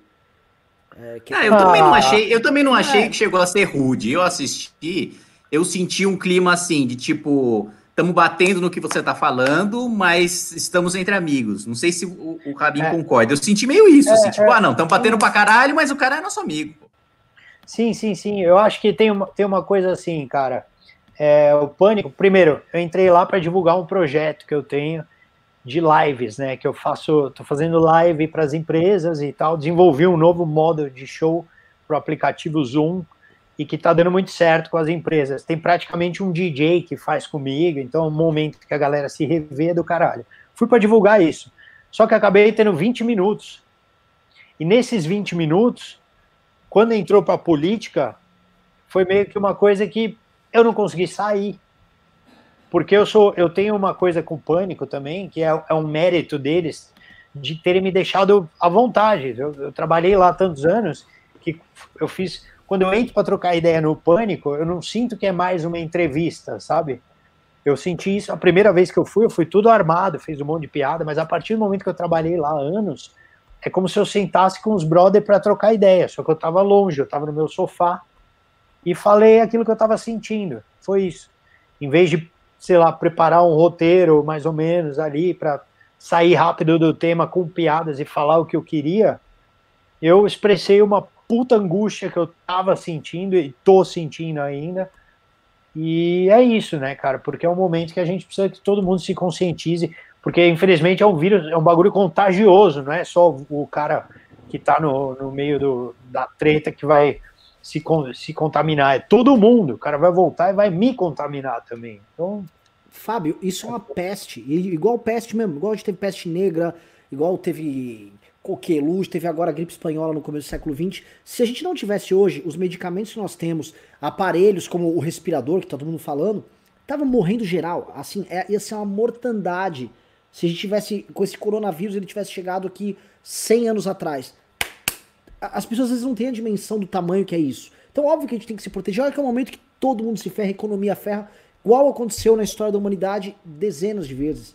Não é nada de novo na história da humanidade. É que a gente, no mundo moderno, acredita que a gente está imune e vai viver uma vida legal e confortável sempre, mas na verdade a vida é uma merda. A constante sempre é. foi da merda. Né? É. Vou pra próxima e a foda, a, a foda é isso, né? Você vê, por exemplo, eu sempre fiz piada sacaneando pra caralho a Argentina, porque eu tive uma experiência horrível Fui para lá com a minha esposa no show de rock, os caras passaram a mão na minha esposa. Fiquei puto. Comeu uma puta treta com os caras lá, mano. Fiquei uma puta má impressão. Falava até, mano, o argentino nem brinca de esconde-esconde porque ele se acha, tá? Ele faz umas piadas bosta. E aí, eu, mano, peguei uma raiva, mas a minha raiva voltou a uma admiração profunda por esses caras quando eu vi o, o, o a campanha que estava passando na Argentina. Vocês viram a campanha? que os caras fizeram. Audácia, eu vi duas. A do futebol, você viu? A do futebol. A do futebol. Magnífica. Ma magnífica. Mas, assim, Não vi mano, que campanha é essa aí. O que, que eles falam? Nossa, cara. Linda, linda. Mesmo esse cara passaram uma futebol. Propaganda. É, passaram uma puta propaganda. Tipo, ah, o futebol é importante. Vocês não trocariam as nossas duas copas pela vida dos seus parentes, o caralho. Enfim, é um puta vídeo bonito. Depois até vale postar. Os caras colocaram ali, mano. E a população inteira se conscientizou e você tem o que são 300 mortes, tá? Acho que passou um pouquinho de 300, tá? Uma coisa assim na Argentina. E aqui no Brasil, ontem estava mais de 15 mil, hoje está quanto já? Ah, com, com certeza já está em 16. Aqui está exponencializando já. Essa semana a gente vai passar de mil mortes por dia já. Tudo leva a crer isso. Na verdade já tem, é que é subnotificado, né? mover a morte por síndrome respiratória, que aí o Bolsonaro falou, é, às vezes é outra coisa, aí vem o corona, tá matando, mas morreu de outra coisa também. Esse cara fica enchendo o saco, é, pô. Xibit mandou 10 reais e disse, pergunta pro Rabin como ele lida com a pressão de conciliar a liberdade de fazer piadas com o que quiser e o risco de gerar problemas reais para a vida de terceiros. Fabinho, antes de você responder a pergunta, eu te falar o seguinte: tem 25 perguntas aqui. Então vamos respondendo rápido, senão você não consegue responder a galera. Pode ser? Vai lá, vai lá, vai lá. Então, bora, essa aí é para você. Explica melhor essa pergunta, o final ó, dela. Ó, pergunta pro Rabin como ele ter... lida pro... ah. com a pressão de conciliar a liberdade de fazer piada com o que quiser e o risco disso gerar problemas reais para a vida de terceiros. Quem são esses terceiros? Eu acho que ele tá falando, tipo, quando o Bolsonaro falou, quando você falou, ah, o Bolsonaro, quando fala o bagulho homofóbico, às vezes não percebe que um cara pode sair na rua e espancar o outro. Acho que é isso que ele quer perguntar. Tipo, na sua piada, é, até onde você leva a sua liberdade de fazer piada, com a sua preocupação da sua piada causar alguma externalidade negativa, algum dano para um terceiro? Assim. Cara, na verdade, eu, o cálculo é muito simples, assim, você tem que ver se a graça é maior que a ofensa. Acabou. É só isso. Se você tem uma piada para fazer que você vai bater, sei lá, no judaísmo, que é a minha religião, se for uma piada que, sei lá, que, que a galera dê risada, mais do que fique ofendida, eu vou lá e faço, entendeu? Agora, se eu for bater, por exemplo, sei lá, holocausto, alguma coisa assim, aí já tem que ser uma puta piada, porque você vai tocar num tema que é muito chocante pra galera, entendeu? Então, eu, eu, eu tenho mais facilidade, acho que qualquer um tem, em fazer uma piada mais tocando em outros pontos do judaísmo, entendeu? Ah, falar que é mão de vaca, falar de uma coisa específica, tipo, usou as minas hebraicas, essas porra, entendeu? A Hebraica é um clube de judeu, é um clube de judeu que eu sou sócio, que eu sacaneio as minas da piscina da Hebraica, é isso. Leonardo II Mais 10 reais disse: Patrulha petista irrita, pois acha que estão certos em assuntos que dá para discutir. O gado irrita mais, pois eles não discutem, apenas defendem a opinião de um louco sem pesar as consequências. Insanidade. Obrigado, Leonardo. A gente já respondeu essa antes e é exatamente nesse tom que você colocou. Hamilton Manuel de Alves mandou dois reais disse: Tomei um susto, achei que fosse o Freixo. Ufa. Calma, um dia a gente ainda chama o Freixo aqui. É, fica tranquilo. Que é, é. Tranquilo. Esses dias, é. esses dias eu fui tão para a esquerda que eu quase dei um follow no Guilherme Boulos, mas eu dei uma segurada na minha mão. Falei, calma, Rabi, ainda não é o momento. O bom dele é que, meu, ele é um cara mó simpático. Qualquer dia ele aparece na sua casa, você nem sabia. É, é sociável. Fabrício Salvador mandou 1,50. É, Rosis Amorim mandou 2 reais, disse Força Rabin. William Soares mandou 2 reais, disse Não se engane, Rabin. Renan tem 60 anos. Ryan Costa mandou 2 reais também. Eduardo Jorge mandou 5 reais e falou: Eduardo Leite seria nome para 22. Vejam o trabalho dele aqui no RS, não só no combate à Covid, é quem mais converge com vocês da ação. O Eduardo Leite ele vai pintando hoje como o melhor governador, não só no combate ao Covid, mas no geral. A gente tem algumas discordâncias, ele fez umas cagadinhas ali, a gente até deu umas porradas nele. Muito me geral... surpreende você falar isso, viu, Renan Santos? Muito me surpreende. É, eu sei reconhecer quando eu falo. Não, que não fique que registrado aqui. Que fique registrado, que fique registrado aqui. E muito me surpreende. Eu só vou dizer isso, não vou nem me aprofundar. Muito me surpreende. Tá bom. Não, Eduardo Leite, mano, falar a verdade, é um cara que, mano, não, vocês não devem. Tô brincando, nem conheço o cara, não vou falar nada. só quis dar uma polemizada, né? Rubens Júnior mandou 2 dólares canadenses e falou: três imitadores bolsominions. Saudades, Rabin. Ah, é verdade. Tamo junto, mano. Ah, do, o dólar canadense tá valendo, hein, mano? É. O bagulho tá louco. mandou 5 reais disse Cara, sabe, que, sabe, sabe o que, que eu tô lembrando? Desculpa, só para cortar. O, esse, antes de dar essa pandemia, um pouquinho antes de estourar, acho que uma semana antes de estourar, eu tava em Nova York. Eu fui fazer show ali com o Rafinha Bastos, né, que tá morando lá. E aí, meu, minha esposa tava meio na bad aqui. Eu falei, vamos comigo, amor. Falou, não, mas só vai ficar quatro dias. Eu falei, mano, desencana. A gente tinha guardado aqui, tipo, acho que 4 mil dólares no armário. Eu falei, pega e gasta, velho, e vai ser feliz. Um mês depois acabaram meus shows e o dólar foi a seis reais. Eu tô. Eu tô querendo tacar fogo na minha casa. Vocês não estão ligados. Cara, o dólar tá, tá seis reais, velho. O dólar tá seis reais. Eu paro tá... pra pensar. Frecê Soboro mandou 5 reais disse. Se o Fábio... comprou isso aqui. Ó, o dólar. É. Isso aqui vale 800 reais. 14 dólares. Mas tudo bem, vamos lá. Se o Fábio pistolou no Pânico, não vi merece respeito. O Pânico gera um dos piores programas de rádio, agora dobrar a meta. Tá, cara, não vou. Não, não eu discordo, eu gosto bastante. Eu discordo. Eu são meus amigos, eles são legais, eles, eles, dão, eles dão eles dão voz para todo mundo, talvez. E, e sabe o que eu digo? eu já, a gente já exagerou no MBL, já foi injusto.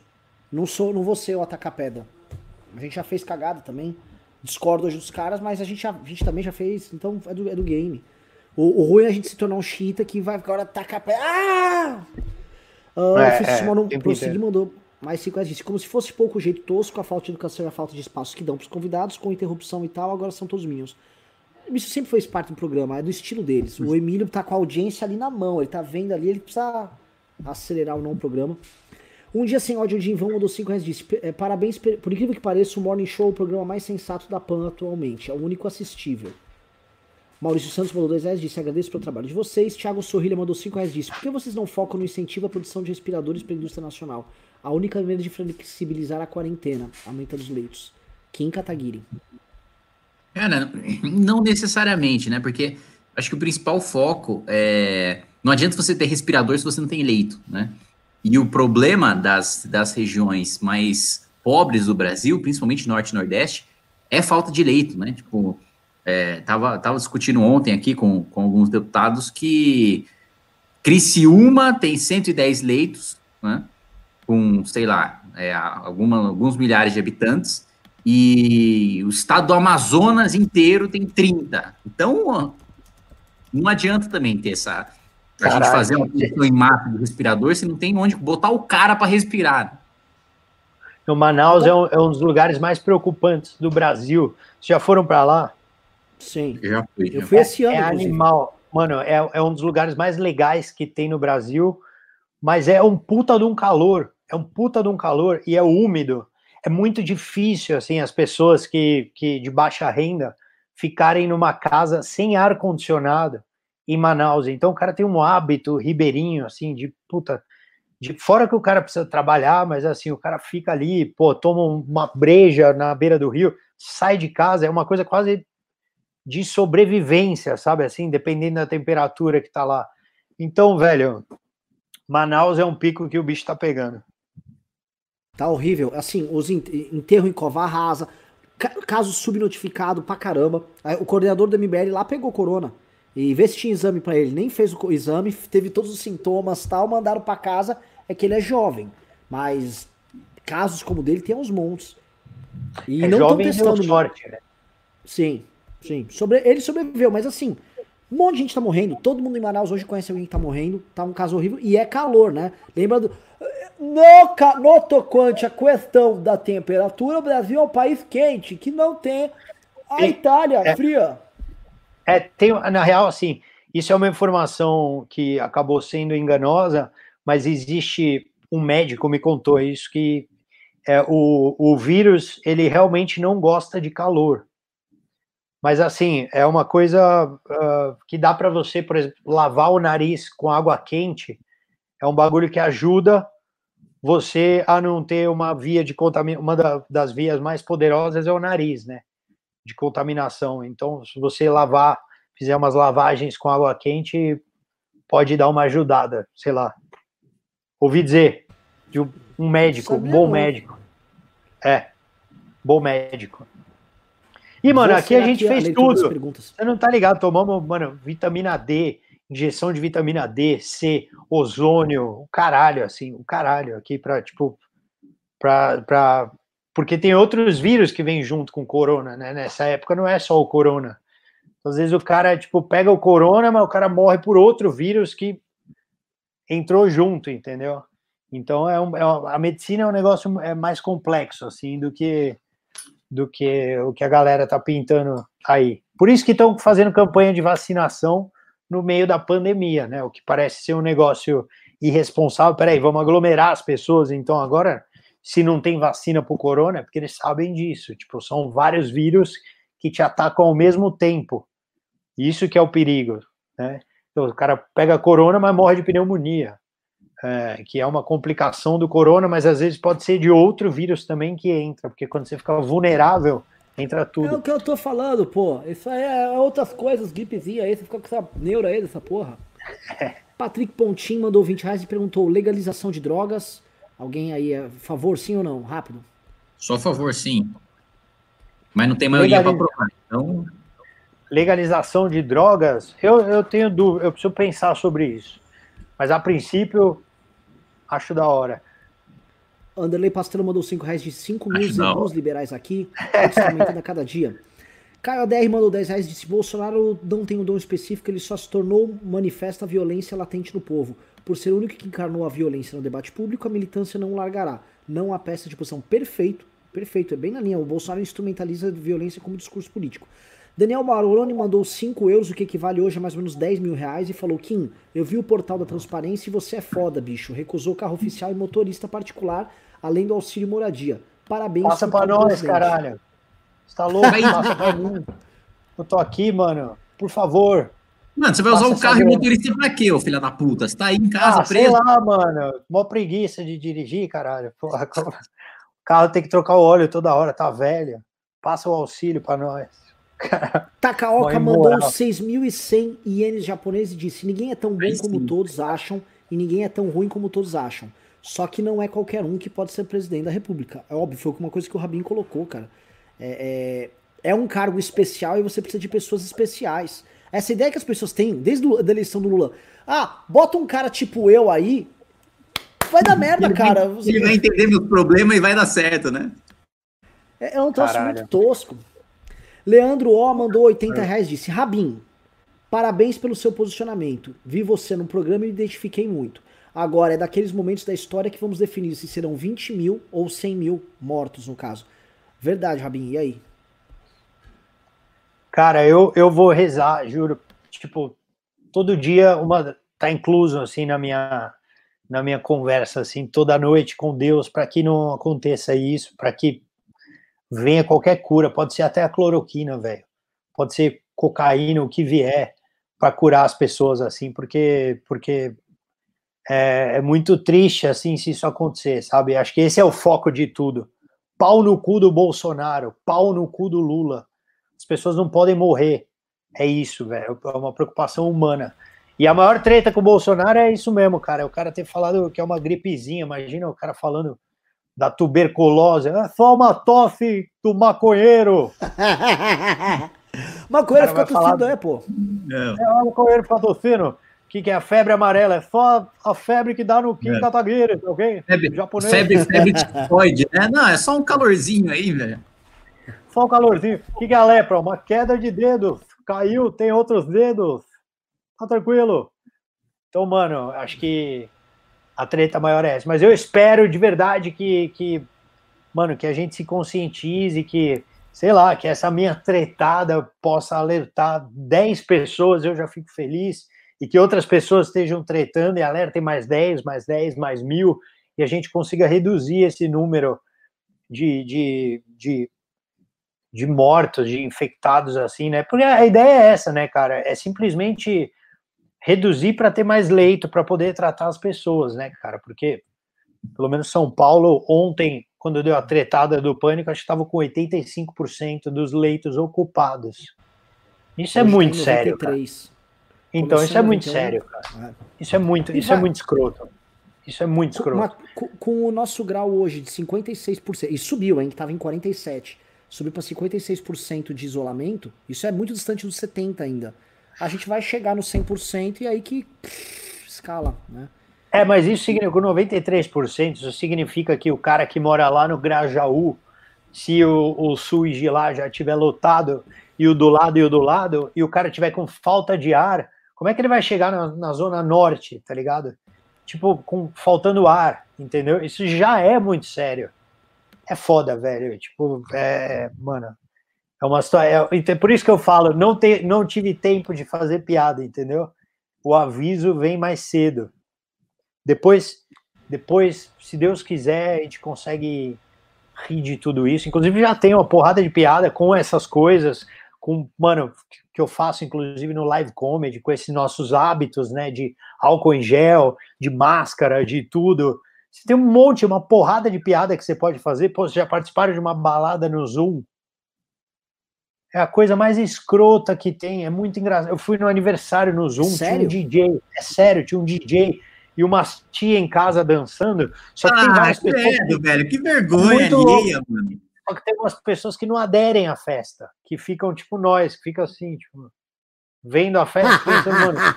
Fica olhando. é tipo, é tipo eu na vida real na festa, né? Eu tô no canto com Coca-Cola, né? Então o cara fica no, no Zoom igual. Só que tem uma hora que a tristeza contagia todo mundo que tá no Zoom. E aí até o DJ uma hora para, fala, gente, não faz sentido isso, e vai todo mundo embora.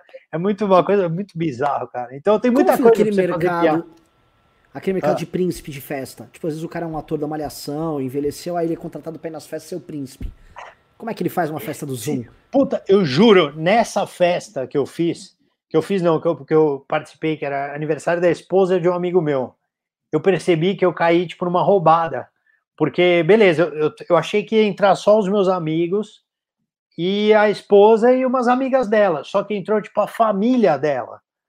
Então, tipo, tinha umas avós, umas tia-avó, uma galera. E, de repente, eu me vi numa festa privada onde aquelas pessoas me conheciam e ficavam olhando para mim, olhando assim. Então, eu percebi que eu tinha que fazer... Eu tinha que fazer alguma coisa engraçada, sabe? Aí eu liguei o som do DJ, comecei a lavar prato tipo, dançando. E aí eu queria, inclusive, oferecer esse meu serviço, que é de presença VIP no, na sua festa de Zoom.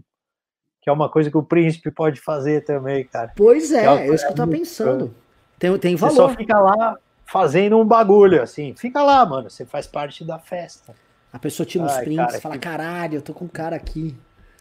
Anderley Pastor mandou 10 reais e disse: Todas as drogas já são liberadas, você pode comprar com receita médica menos a maconha, heroína, cocaína e derivados. Antes que você chia, essas drogas já foram remédios. Essas são as cloroquinas do capeta. Varley Miller, que é do MBL, inclusive do gabinete do Kim, ou era, não sei, disse: Rabin, superei um câncer, sei como é passar por isso. Foram 16 químio, 27 rádio localizadas. Caralho. Tô firme e forte, conta com a gente porque precisar. Tá Breno firme mesmo, trabalhando comigo e, mano, peludão pra cacete, velho. Pensa no cara peludo. É, não, a Camila tá crescendo mó rápido, velho. Já tá parecendo Sonic, o cabelinho. Mas o, o bagulho, o bagulho é louco, assim. A menina é forte, hein, cara. Puta que pariu, porque é um trocinho da pesada. E muito louco, a gente já já tava mexendo com esse meio, sabia? A gente estava ajudando, antes disso acontecer com ela, a gente já fazia sempre um show por ano, assim, dando pro Graac, né? Que faz um puta trabalho legal, inclusive legal divulgar aqui. Os caras, mano, vocês já foram lá no hospital? Já, Qualquer dia vale a pena. É, puta, é animal. Os caras fazem um tratamento com crianças para o câncer que é completamente lúdico. Então, mano, a molecada entra lá pensando num desafio e vencer esse desafio e tudo colorido, um ambiente alegre. É muito louco, assim, o conceito dos caras, né? E, enfim, é uma galera que precisa de atenção agora, porque tem várias empresas que pararam de ajudar por conta desse momento, né, que está acontecendo. É. é, e o meu, e o meu gabinete, para quem não sabe, é feito de Highlanders, porque um cara é, pegou câncer, sobreviveu, o outro tomou um tiro, ficou com um projétil alojado no coração Caralho. e sobreviveu, e o outro é carioca, velho. carioca é o mais difícil. Você sabe que esse, esse, esse, Deixa eu só ver um negócio esse seu Highlander me fez lembrar o dia que eu desisti, que eu descobri que eu não podia ser médico. Eu tinha uma ex-namorada que falou: Vou te apresentar um amigo meu, o Highlander. Eu falei: Ah, é? É, vamos na casa dele e tal. Daí eu cheguei na casa do cara. O cara, ele tava com um puta de um tumor gigantesco na cabeça, assunto alegre, né, pra falar na live.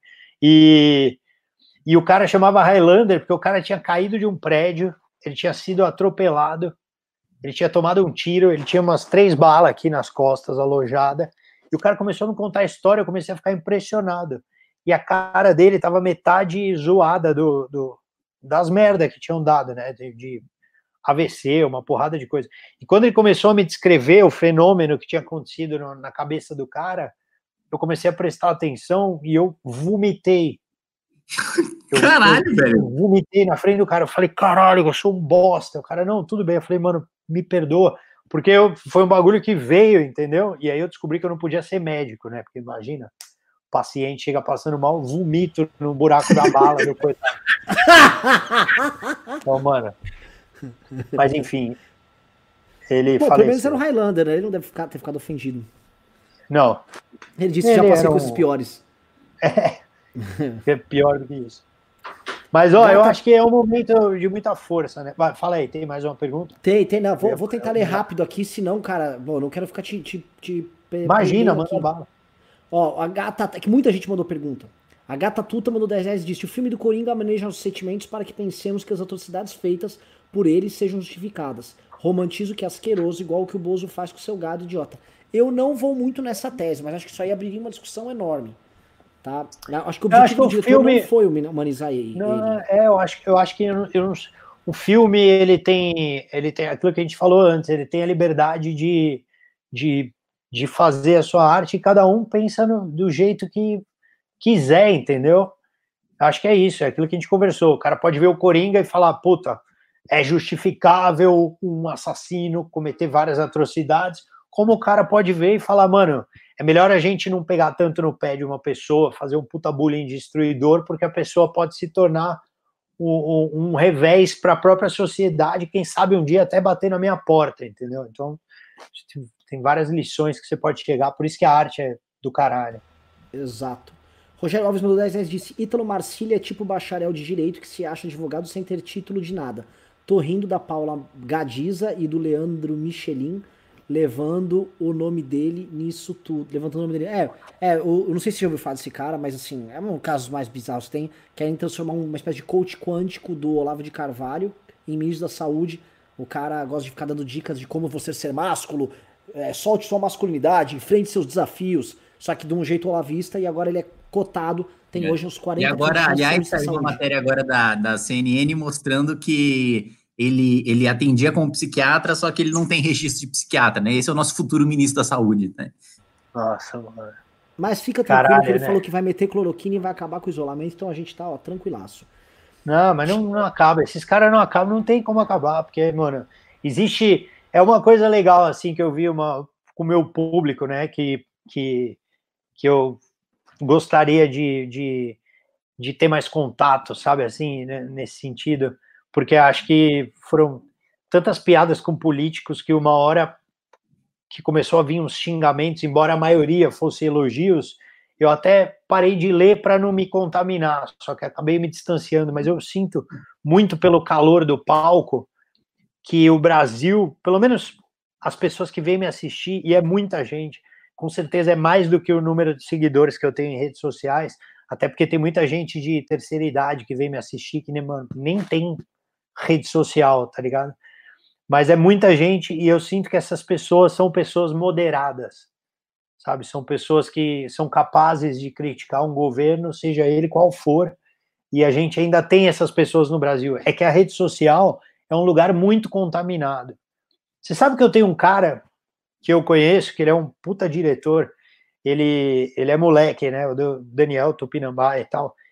Puta, eu falei o nome do cara, mas ele era hater antes. Ele era um cara que ele tinha uma saúde meio zoada, ele era gordão e tal, e ele me contou, ele falou, mano, eu era hater. Eu falei, como assim? Ele falava, é, eu tinha prazer de ficar nas redes sociais xingando a pessoa, mesmo que não fosse essa a minha opinião, só para provocar alguma emoção na pessoa.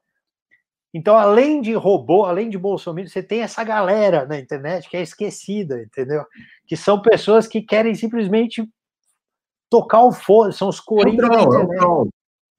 É. é.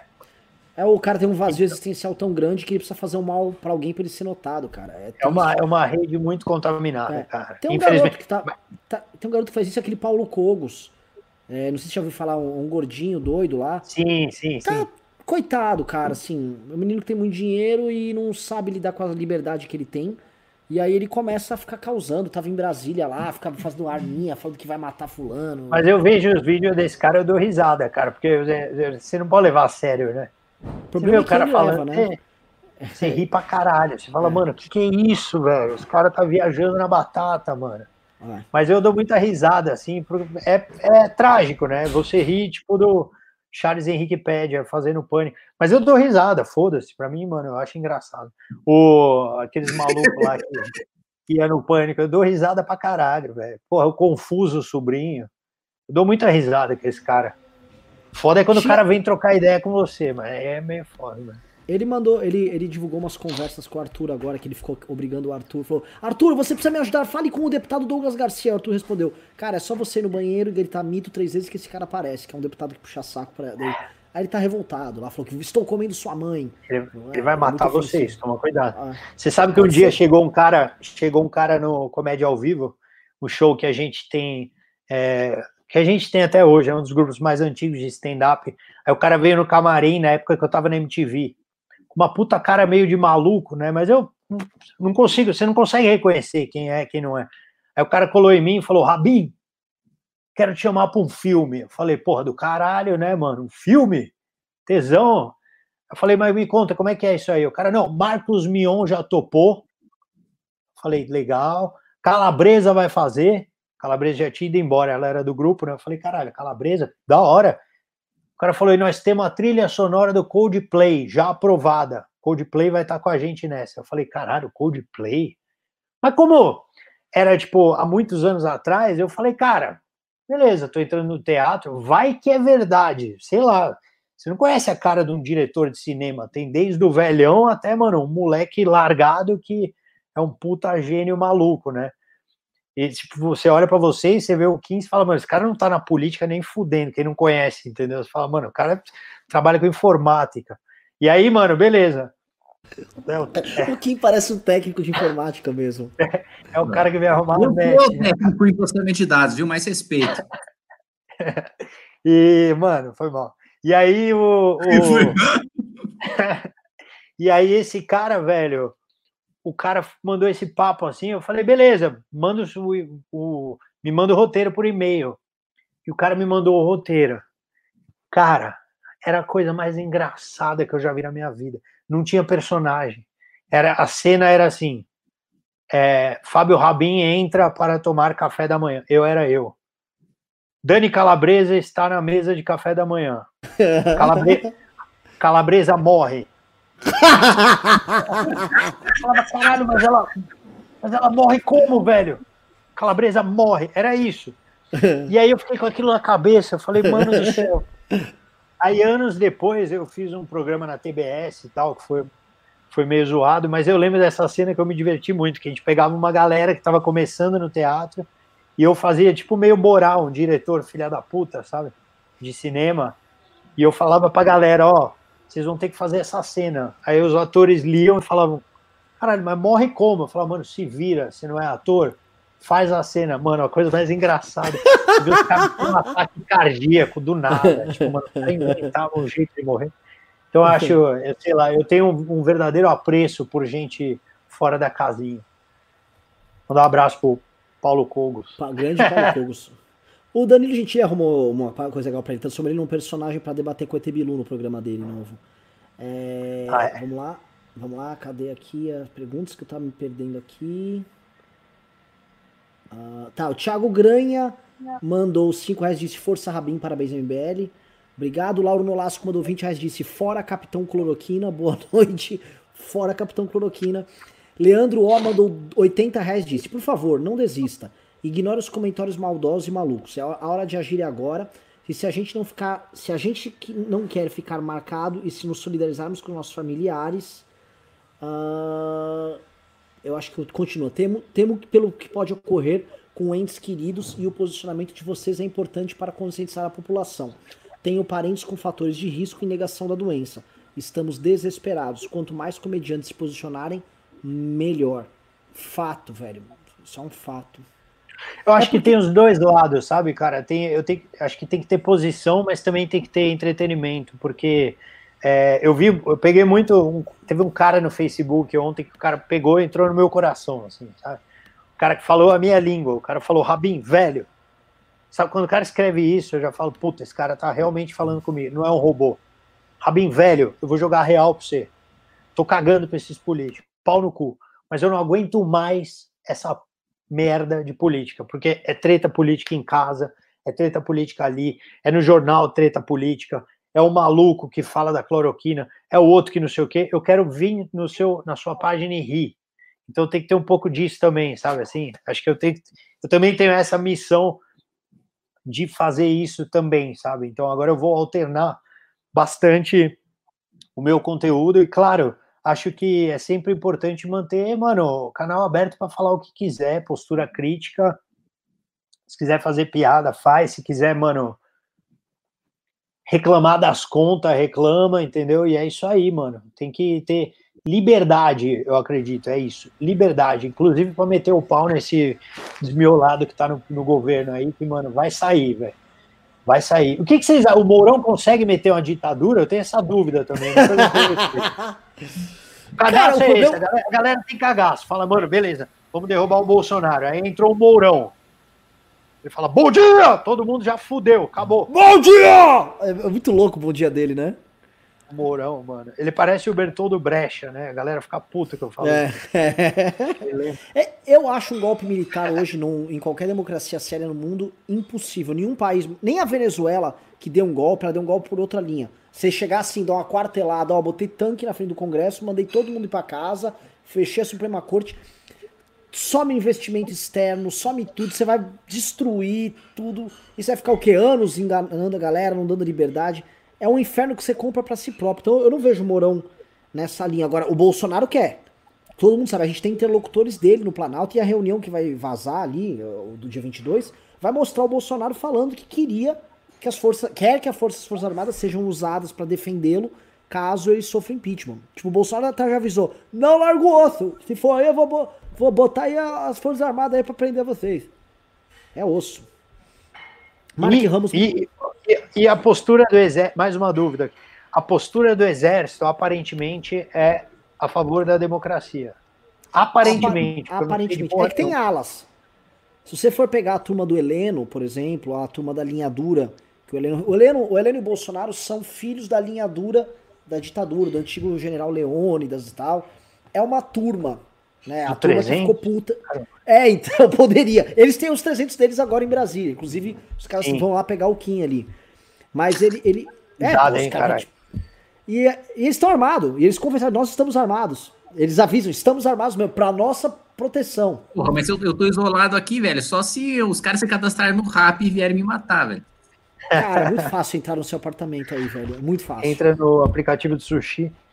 Já e o. o, o, o... Achei que seu entregador é a Sarah Winter. É. Caralho. Vou pro próximo aqui. É, Mark Ramos mandou. Coca-Cola com 38. o cara vem com. Mas, cara, não, não, não chega. Se, enfim, o, a preocupação é o apoio do exército. É isso. Essa é o Bolsonaro o tempo todo quer provar para o exército que ele tem muito apoio popular e que se ele fizer qualquer coisa, uma quartelada, o exército pode ficar tranquilo que foi a vontade do povo. Por isso que ele ataca o Congresso e fica nessa linha e fica fazendo manifestação o tempo todo achando que uma hora as pessoas vão fazer. É isso, o Bolsonaro teve certo. Só que ele só tá perdendo popularidade no processo e todo mundo só tá vendo que quem tá com ele é maluco. Então mesmo essa estratégia de golpe dele é, é ridícula. O lance do Bolsonaro é. é o seguinte, ele só não é tão perigoso que as intenções dele são as piores. É porque ele é ridículo.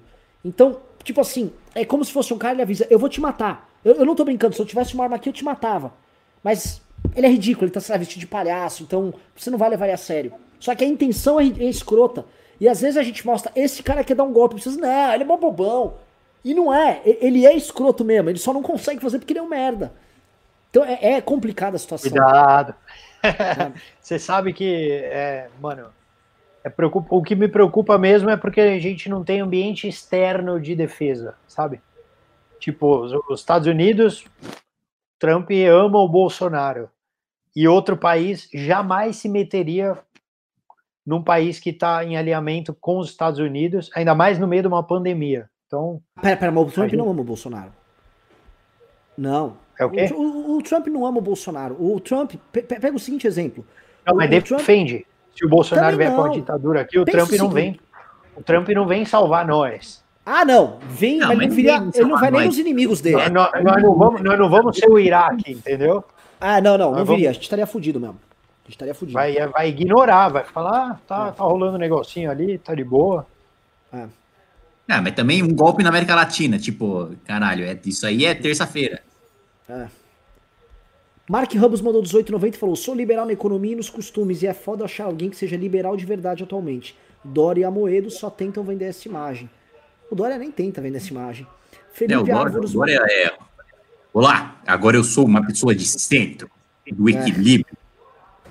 Felipe Árvores mandou 10 dólares californianos e disse: João Vitor. Disse nada. João Vitor mandou 5 reais disse: Renan e Rabin são São Paulinos. E você, Kim?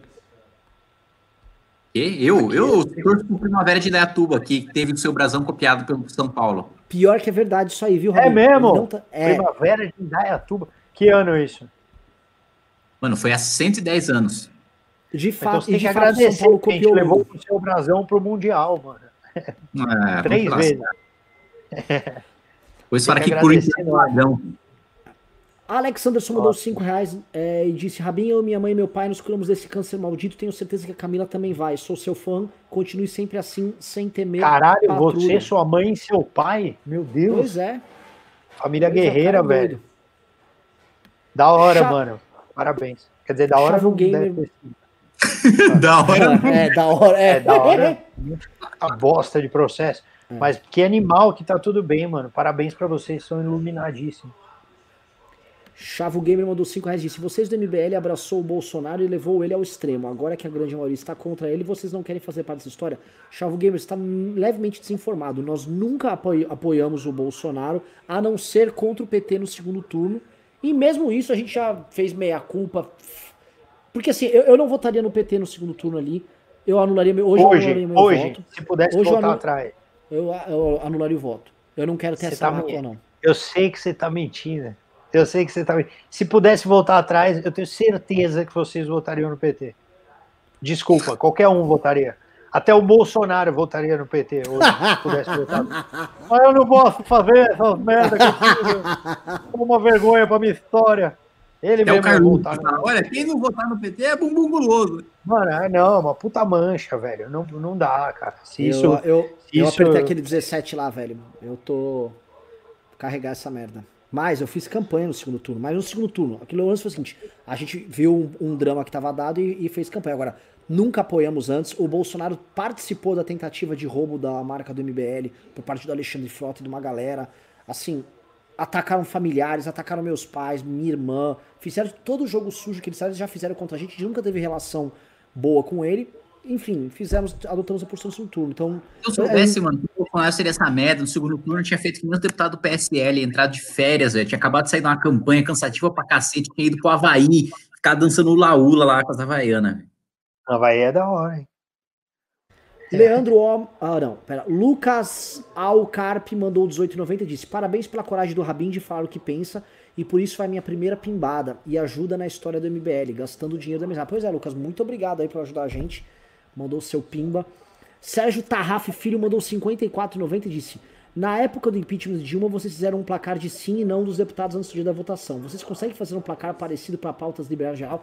Calma, meu amigo. Teremos tantas novidades em termos de placares e sites Obrigado pela doação, que isso vai ajudar, inclusive, a fazer eles, tá? Mas aguarde, me dê oito dias. Oito dias já tem novidade aí no ar. Anderley Pastelo mandou cinco reais disse: Alô, é o Renan do MBL? Aqui é o Jair. Como assim qual Jair? O Jair do Planalto, tá ok? Renan, escuta, topa ser meu amigo pra parar de falar mal de mim? Ah, tá. É o Jair falando isso pra mim? É o, Jair. é o próprio Jair. Olha só, vamos chegar num acordo aqui, vocês, do MBL, eu vou dar para vocês um ministério ok? Da juventude que eu vou criar. Você tomou conta da questão da seda que vai ser distribuída, aprovar essa questão do em Cataguiri. Dar mais maconha para a população, todo mundo ficar mais calmo e morre tranquilo. Que morre viagem. menos. Mas sabe qual o pior? É, a, Sempre vive, vira e mexe, tem uns meninos que viram pra gente e falam assim: é, vocês do MBL só estão bravos porque o Bolsonaro não deu cargos para vocês. Só que assim, quando ele entrou, vários ministérios deles, eu posso citar quatro aqui, é que eu não vou ficar abrindo nomes que eu não sou um cara indelicado, igual os meninos que estão abrindo conversa. Convidaram gente nossa para trabalhar, para fazer parte da equipe, pediram indicação pra secretaria de gente nossa. Eles não sabiam que o, o Bolsonaro odiava a gente tanto. Mas vieram tudo atrás, a gente nunca quis. Também recebemos convites na época do governo Temer. É, não é da nossa natureza isso aí. Cara, deve ser, deve ser estressante. E vem cá, vocês dormem bem? Eu estou preocupado com a saúde de vocês. A saúde de vocês é boa? Vocês conseguem dormir direito? Kim, está de boa? Tá tudo bem? Cara, minha saúde nunca foi boa, cara, mas é, sobre tretas políticas tá tudo bem, não piorou, não.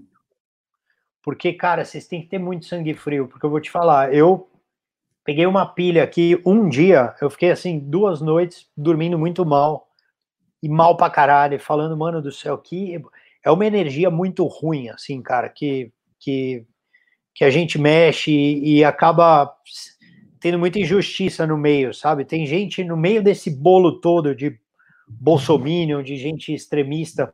Também tem um cara lá que o cara, mano, é, puta, não consegue sustentar a sua família e tá no meio desse discurso, acreditando que ele tá do lado certo, sem ver o que está acontecendo, porque ainda não morreu ninguém próximo, e tomara que continue assim. Então, mano, é uma, é uma energia muito bélica, velho, esse, esse meio político. Acho que no meio, no, no, enquanto, enquanto, enquanto não estava tendo essa pandemia, eu sabia que ela rolava, mas eu ignorava, sabe assim? Eu falava, tipo, não, beleza, existe essa energia pesada, mas eu consigo manter um distanciamento de tudo isso. Agora, caralho, velho, é um bagulho muito. Você tem que fazer uma verdadeira meditação para não, para não entrar nessa, entendeu? Porque é embaçado ser combativo o tempo todo, saca?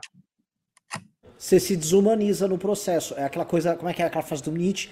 Quando você é, enfrenta monstros, você. Não, é, e quando você olha para o abismo, o abismo olha para você de volta, né? Então, o perigo é você se tornar um deles no processo Aconteceu com a gente já várias vezes, a gente ser escroto porque tô enfrentando um inimigo que é escroto e é estressante pra caralho. Só que tem a parte que é, é gostoso de você falar, pô, a gente conseguiu fazer várias coisas legais que trouxeram mudanças reais na, na, na, vida política do Brasil, na história do Brasil. Fizemos nossas cagadas também. A gente tem uma parcela de culpa por ter tornado o ambiente político ruim, como ele ficou. Mas é, também tem a parte legal. E também tem a parte de fazer as pessoas participarem da discussão e tal. Uma coisa que você falou que eu acho que é, essencial nessa, nesse, nesse, barulho que tem aí da, da, da, galera xingando e tal, é do cara comum que perdeu o emprego, que tinha um negócio, tem que fechar o um negócio e tá vendo tipo, a empresa dele em frangalhos e tal, que ele tá puto. E aí esse cara é instrumentalizado, ele pega a raiva dele e, é, e era instrumentalizada pra um bando de canalha vagabundo que tá gabinetado ali pro, trabalhando pro Carluxo e tal, recebendo grana para pegar essa raiva do cara e fazer o cara virar um soldado da causa deles. Que é muito escroto. Porque pega uma coisa é que é legítima, foda, que é um sentimento ruim que a pessoa tá, e usa aquilo para simplesmente ser um peão num projeto de poder de um vagabundo. Né? E é, é, isso que os caras fazem o tempo todo. Eu vou dar um exemplo. Agora mesmo, tava, a gente tava acompanhando que estavam montando grupos de WhatsApp de caminhoneiros para parar em São Paulo. Ah, os caminhoneiros vão parar em São Paulo tal. Aí a gente chegou, fomos atrás dos grupos lá e entramos, botamos uma galera nossa dentro. Você sabe, você consegue perceber claramente que são os psicopatas que estão botando ordem lá nos caras e quem é o cara, tipo, meu, eu tenho uma empresa de transporte, eu tenho três caminhõezinhos meu, perdi todos os fretes da minha empresa, não sei o que fazer, eu vou ter que vender meu carro, não sei o que. O cara, o cara, sabe, uma pessoa correta, que tá puta e desesperada, e que aí vem um psicopata e fala, mano, isso é tudo culpa do Dória, esse vírus é uma invenção chinesa, esses caras são os comunistas, estão aí pra te fuder. E aí eles usam o cara. O que eles querem fazer o tempo todo é pegar os medos das pessoas, os rancores, as preocupações e usar isso como arma política. Por isso que o Bolsonaro só fica com esse discurso de. Ah, ah, ah, né? E você vê.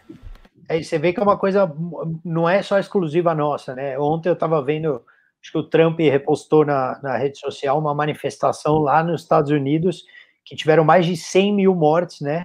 150 mil quantas, quantas mil? Mais de 100 mil. E, mano, a galera falando, meu, isso tudo é uma farsa. Lá nos Estados Unidos, com mais de 100 mil mortes. Tipo, cara, então é um bagulho que é muito louco, né, cara? A, a, a que ponto chega o, o, o, egoísmo, a ignorância e a visão mesmo limitada das pessoas, assim, cara, que sei lá, cara. Eu também eu, eu não gosto de me botar numa posição de julgar porque acho que cada um tem uma história, cada um tem uma vida, cada um tem uma oportunidade de, de, de ter uma visão, mas acho que cabe a maioria do país a ter mais inteligência nesse momento, porque senão a gente está ferrado, cara. Essa é a ideia. Para aqui para a antepen... ante antepenúltima pergunta.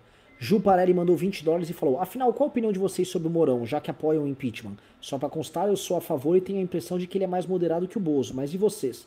Tem algum receio de que ele seja ainda pior? Acho que a gente comentou, Ju, a, aqui sobre o Morão. É, a questão do Mourão é o seguinte: ele já deu algum, escreveu alguns artigos, alguns felizes, alguns infelizes, defende os corporativismos do exército, é, natural, como todo militar, mas ele é um cara que é mais político e é um cara mais responsável que o Bolsonaro. Isso todo mundo que conheceu ele, eu tive a oportunidade de conversar com ele uma vez, percebi isso. Não sei se vocês querem complementar. Eu acho que é isso. E também ele ia fazer um governo de transição também. Não seria.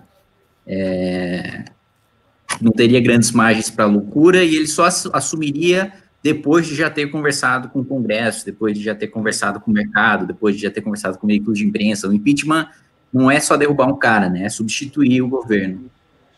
É, eu, eu seria Mourão Futebol Clube se não fosse aquele post dele para comemorar a ditadura que ele, enfim, ele fez ali enaltecendo e tal. Ali eu fiquei um pouquinho cagado do Mourão, mas eu acho que não tem o que fazer. Não tem o que fazer. Tem que, tem que, tem que derrubar, velho. Podia ser qualquer um ali que tinha que, tinha que tirar. Do jeito que tá, não dá. E ainda causando mais treta. A, a única forma de eu, de eu perdoar o Bolsonaro nessa é se um dia eu descobrir que ele estava fazendo uma novela para distrair os brasileiros do número de mortes, sabe? Essa é a única forma, sabe? Porque você não consegue contar os mortos com a desgraça acontecendo, não dá mais para contar, porque antes a gente contava, lembra no começo de, da pandemia? Falava, caralho, morreram dois, morreram quatro, morreram dez, morreram trinta, morreram quarenta, morreram oito. Uma hora que a gente parou de contar, falou, caralho, que o Bolsonaro comeu o cu de um cabrito? O que, é isso? e, a gente, e a gente se desfocou do negócio, né? Então parece que ele tá fazendo. Se ele falar, não, a gente descobriu que no Brasil ia morrer mesmo, ia dar merda, eu só quis distrair você um pouquinho, tá ok? Espero que você tenha se divertido. Ô, Rabin, mas você deu uma ideia agora.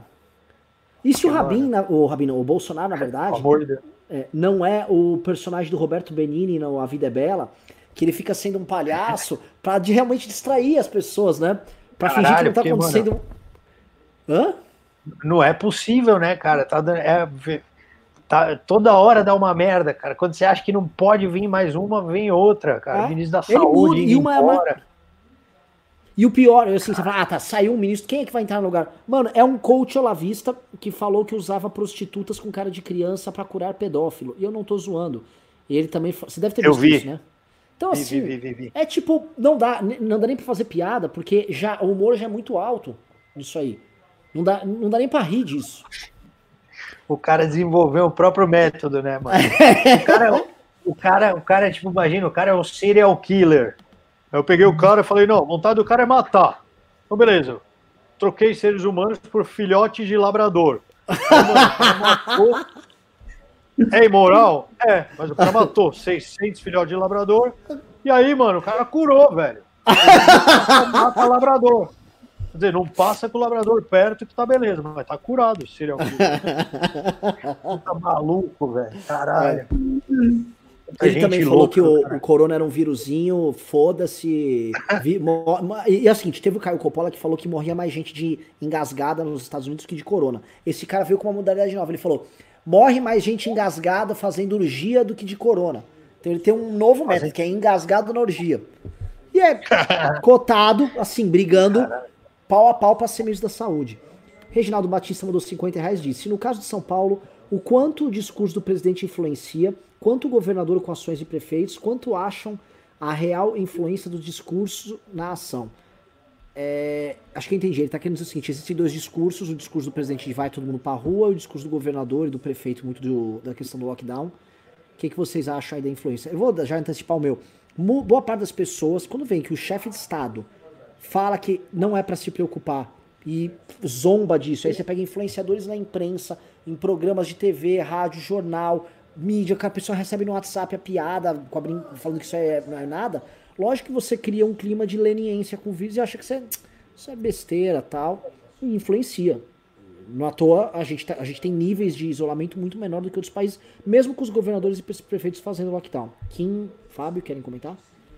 É, eu acho que é isso também. É, as pessoas também se deixam muito se, levar, se deixam levar muito mais pelo Bolsonaro, que é um cara que tem um discurso mais carismático, que tem uma, uma base mais é, é, é consolidada, que tem a militância, que tem a, a, o gabinete do ódio, o caralho, do que o Dória, porque assim, o Dória também é um cara que não tem muito defensor do Dória, né? Não tem mais uma militância do Dória, porque é, desde que ele decepcionou lá na prefeitura, o voto nele para o governo do estado foi mais um voto contra o Márcio França, que até quase ganhou, se tivesse mais uma semana de eleição, o Márcio França tinha ganhado, do que um voto no Dória em si, né?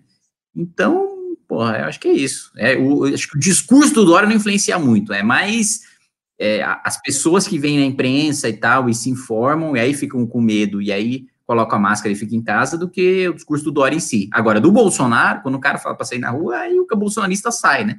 Tanto que a gente teve é, o caso do bolsonarista que morreu lá e a mulher fez o post e tal.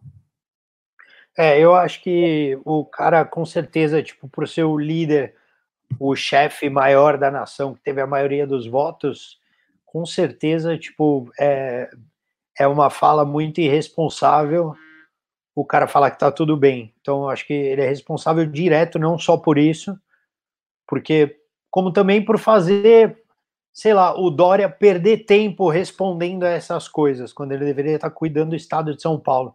Ia cuidar mal? Ia, foda-se, mas ia estar cuidando. Então, se ele perdeu 15 minutos para responder o Bolsonaro, para ficar trocando treta eu acho que já fez merda, entendeu? Então tá influenciando sim, e de uma maneira muito negativa. Acho também que, cara, é óbvio, quando dá uma pandemia, a primeira coisa que acontece é pânico. Eu conheço pessoas que têm síndrome do pânico e, e essas pessoas estão desesperadas. E é muito louco a situação, porque dessa vez você fala para a pessoa: calma, o mundo realmente está acabando, mas você tem que se acalmar. Então, acho que tem um lado também de quem está na o chefe supremo que ele não pode falar, gente, fudeu, caralho, fudeu. Se ele falar isso, realmente, vai todo mundo vai se desesperar, mano, o nego vai se matar, o caralho. Mas também não, isso aí vai passar não é nada. É relaxa, é gripezinha de nada, mano. Ô, que frescura, mano. Sai de regata. Você não é macho, porra. Isso aí também é, já é, entendeu? Chega a ser criminoso, na minha opinião. Aliás, sobre você não é macho, eu conversei ontem com um ministro do STJ, que eu não vou identificar aqui, claro, mas que o ministro do STJ estava de máscara e estava com o motorista dele, e aí ele desceu no palácio e para falar com o Bolsonaro e tal, né? Na saída, quando ele estava indo embora, o, o motorista estava em pé no carro, tal, esperando, e o Bolsonaro saiu junto com ele. E aí o Bolsonaro falou, na frente do ministro, né, pro motorista dele. Você não tá usando máscara aí não, né? É, é isso aí, esse negócio de máscara aí é coisa de viado. E o ministro tava de máscara. Caralho, é, é uma vergonha. Você sabe, por exemplo, teve um encontro do Bolsonaro com o Maia. Aí o Maia foi lá, dar aquele negócio de dar o cotovelo para cumprimentar. Aí o Bolsonaro, ele faz questão de dar a mão ali, segurar o cotovelo do cara e ainda abraçar para mostrar, eu tô pouco me fudendo para qualquer exemplo que eu vou passar. Quero que vocês se fodam. É, é essa a linha do cara. Você deve ter visto o influenciador dele, chama Bernardo Kister. Quando pintou o negócio do corona, ele fez uma máscara escrito foda-se. Porque o lance deles é tipo, foda-se, pau no seu cu, se vai morrer tua avó, se morreu tua mãe, foda-se. A gente tá pouco se lixando, sacou? O lance é mito aqui, é metralhadora e pau no seu cu. É bem, é, é bem essa linha dos caras. Desculpa até para quem tá assistindo tá falando palavrão, tem menor de idade aí e tal, tem senhores também, senhoras em casa vendo na TV.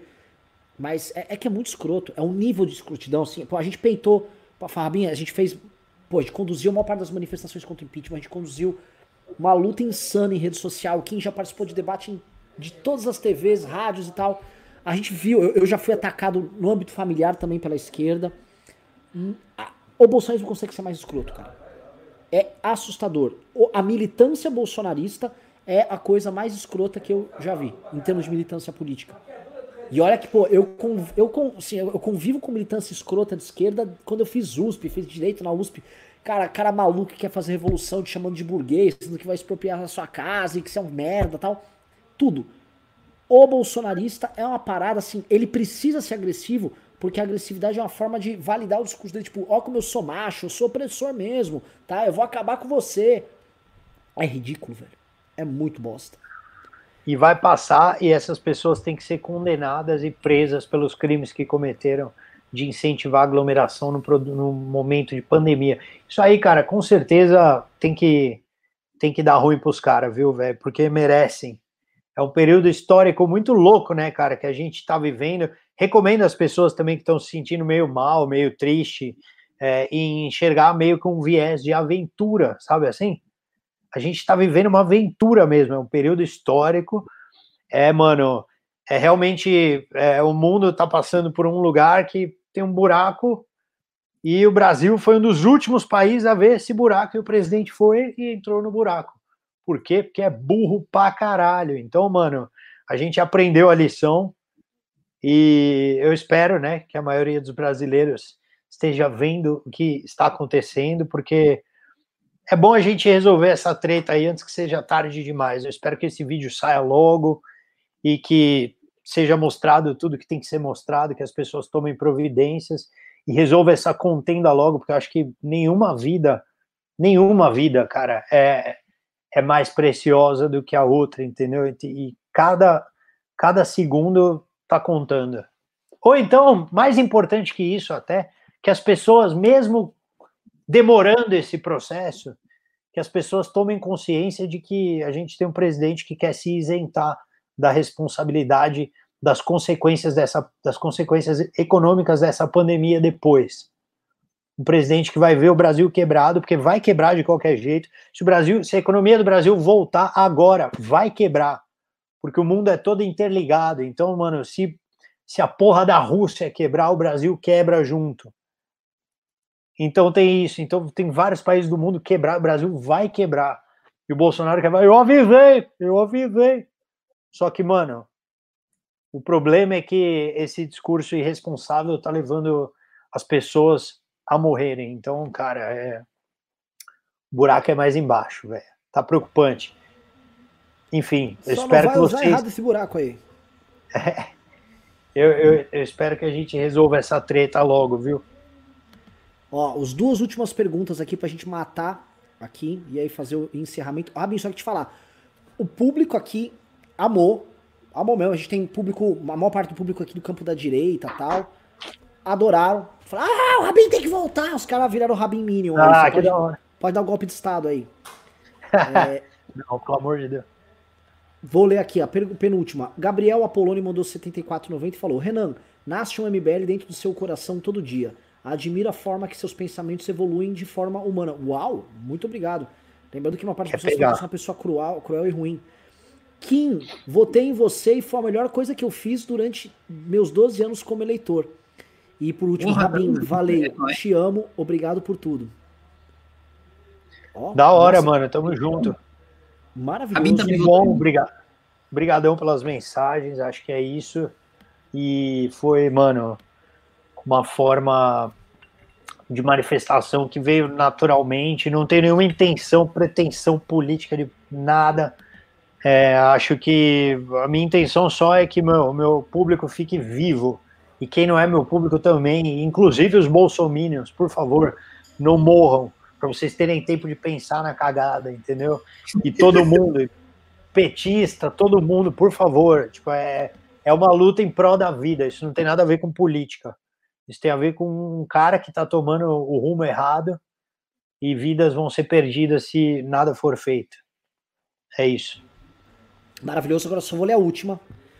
Felipe Arvorus mandou 10 dólares canadense e falou: Vocês são foda, acompanho há tempos, apesar de eu ser de esquerda. Saí do Brasil assim que o Bozo ganhou, porque eu sabia que o negócio ia ficar feio. Ademais, sucesso para vocês e abraço ao Rabin. Vi... Ó que incrível. Visionário, mano. Esse cara é visionário. Bom, galera, não, o Brasil cara... vai melhorar. Ele em dólar desde o ano passado, filha da puta. É. Não, e o cara tá nos Estados Unidos com o Trump, né? 100 mil mortos. Puta não, ele tá no pariu. Canadá. Esse aqui é dólar canadense. Ah, não, então beleza. Tá... O Canadá é uma versão é uma versão americana de, de, sei lá, um pouco mais humana, né? O Canadá, porque é muito louco. É, é, ele é um lugar tipo parecido com os Estados Unidos geograficamente, tem muitos picos parecidos, temperatura parecida, tão bonito quanto, mas é menos visado. Então lá eles aceitam muito turista, tem uma porrada de brasileiro que mora lá, é um lugar muito legal, assim. Tem gente do mundo inteiro, menos canadense. A coisa mais difícil de se achar é um canadense. Mas é muito louco. Da hora. Galera, é, foram hoje incríveis 2 horas e 15 minutos de programa. Maravilhoso, muita pergunta boa. Maravilhoso. Rabin, ó, posso te falar? Lavou a alma de muita gente, porque, novamente, muita gente se sentiu como você aquele dia. E, e foi angustiante pra galera. E hoje, tipo, pá, tô recebendo mensagem no celular aqui pra caramba. Porra, é isso mesmo, tinha que deixar o homem falar. É isso. Bom demais. É, cara, né? eu, eu vou falar um negócio, não, tem, não, tem, não teve nenhuma, nenhuma, como é que fala, motivação é, política, não quis lacrar, pelo contrário, cara, eu fui convidado para divulgar a minha live para as empresas, que foi um bagulho que eu não consegui fazer, porque eu entrei numa treta que eu não quis entrar, eu fiquei com vontade de falar aquilo e falei. Eu tinha antes uma proposta de trabalho na Jovem Pan, isso ninguém sabe, mas tinha uma proposta, um programa piloto que provavelmente não vai acontecer. Então, cara, tipo, fui completamente contra tudo financeiramente mais inteligente para eu fazer, entendeu? Mas é um bagulho que eu acho que tem coisas mais importantes do que isso no momento. Assim, eu fico, fico, é, sou grato ao público por me dar essa oportunidade de, de poder ser mais humano nessa hora. Enfim, é isso aí. Maravilhoso, Kim. Muito obrigado, Rabin, foi do caralho. É, eu acho que tem que voltar mais, é, o mais rápido possível. Queremos mais Rabin. O pessoal realmente adorou. E Bora trocar ideia. eu acho que o Rabin também deixou uma boa aí para a gente já abrir um diálogo maior com a esquerda. Peraí, rapidão, deixa eu só mandar áudio. Pugliese, eu tô chegando, peraí. Segura o DJ. O cara vai pra balada, né? O cara, o cara fala fora. Pelo amor de Deus. Galera, beijos e abraços a todos. Programa maravilhoso. Ó, Valeu. participar do nosso grupo de WhatsApp, participe.mbl.org.br. E se quer ajudar o MBL a continuar vivo, mbl.org.br barra contribua, tá? Vire doador recorrente. E, Rabin, obrigado demais. Obrigado demais, velho. Foi do caralho. Baita, baita live. Tamo junto, mano. Parabéns aí pela luta e sigam pra cima aí, mano. Vai, força pra vocês aí também. Vambora. Pra todos nós, pra você, tua esposa, tua família. Valeu. Valeu, valeu.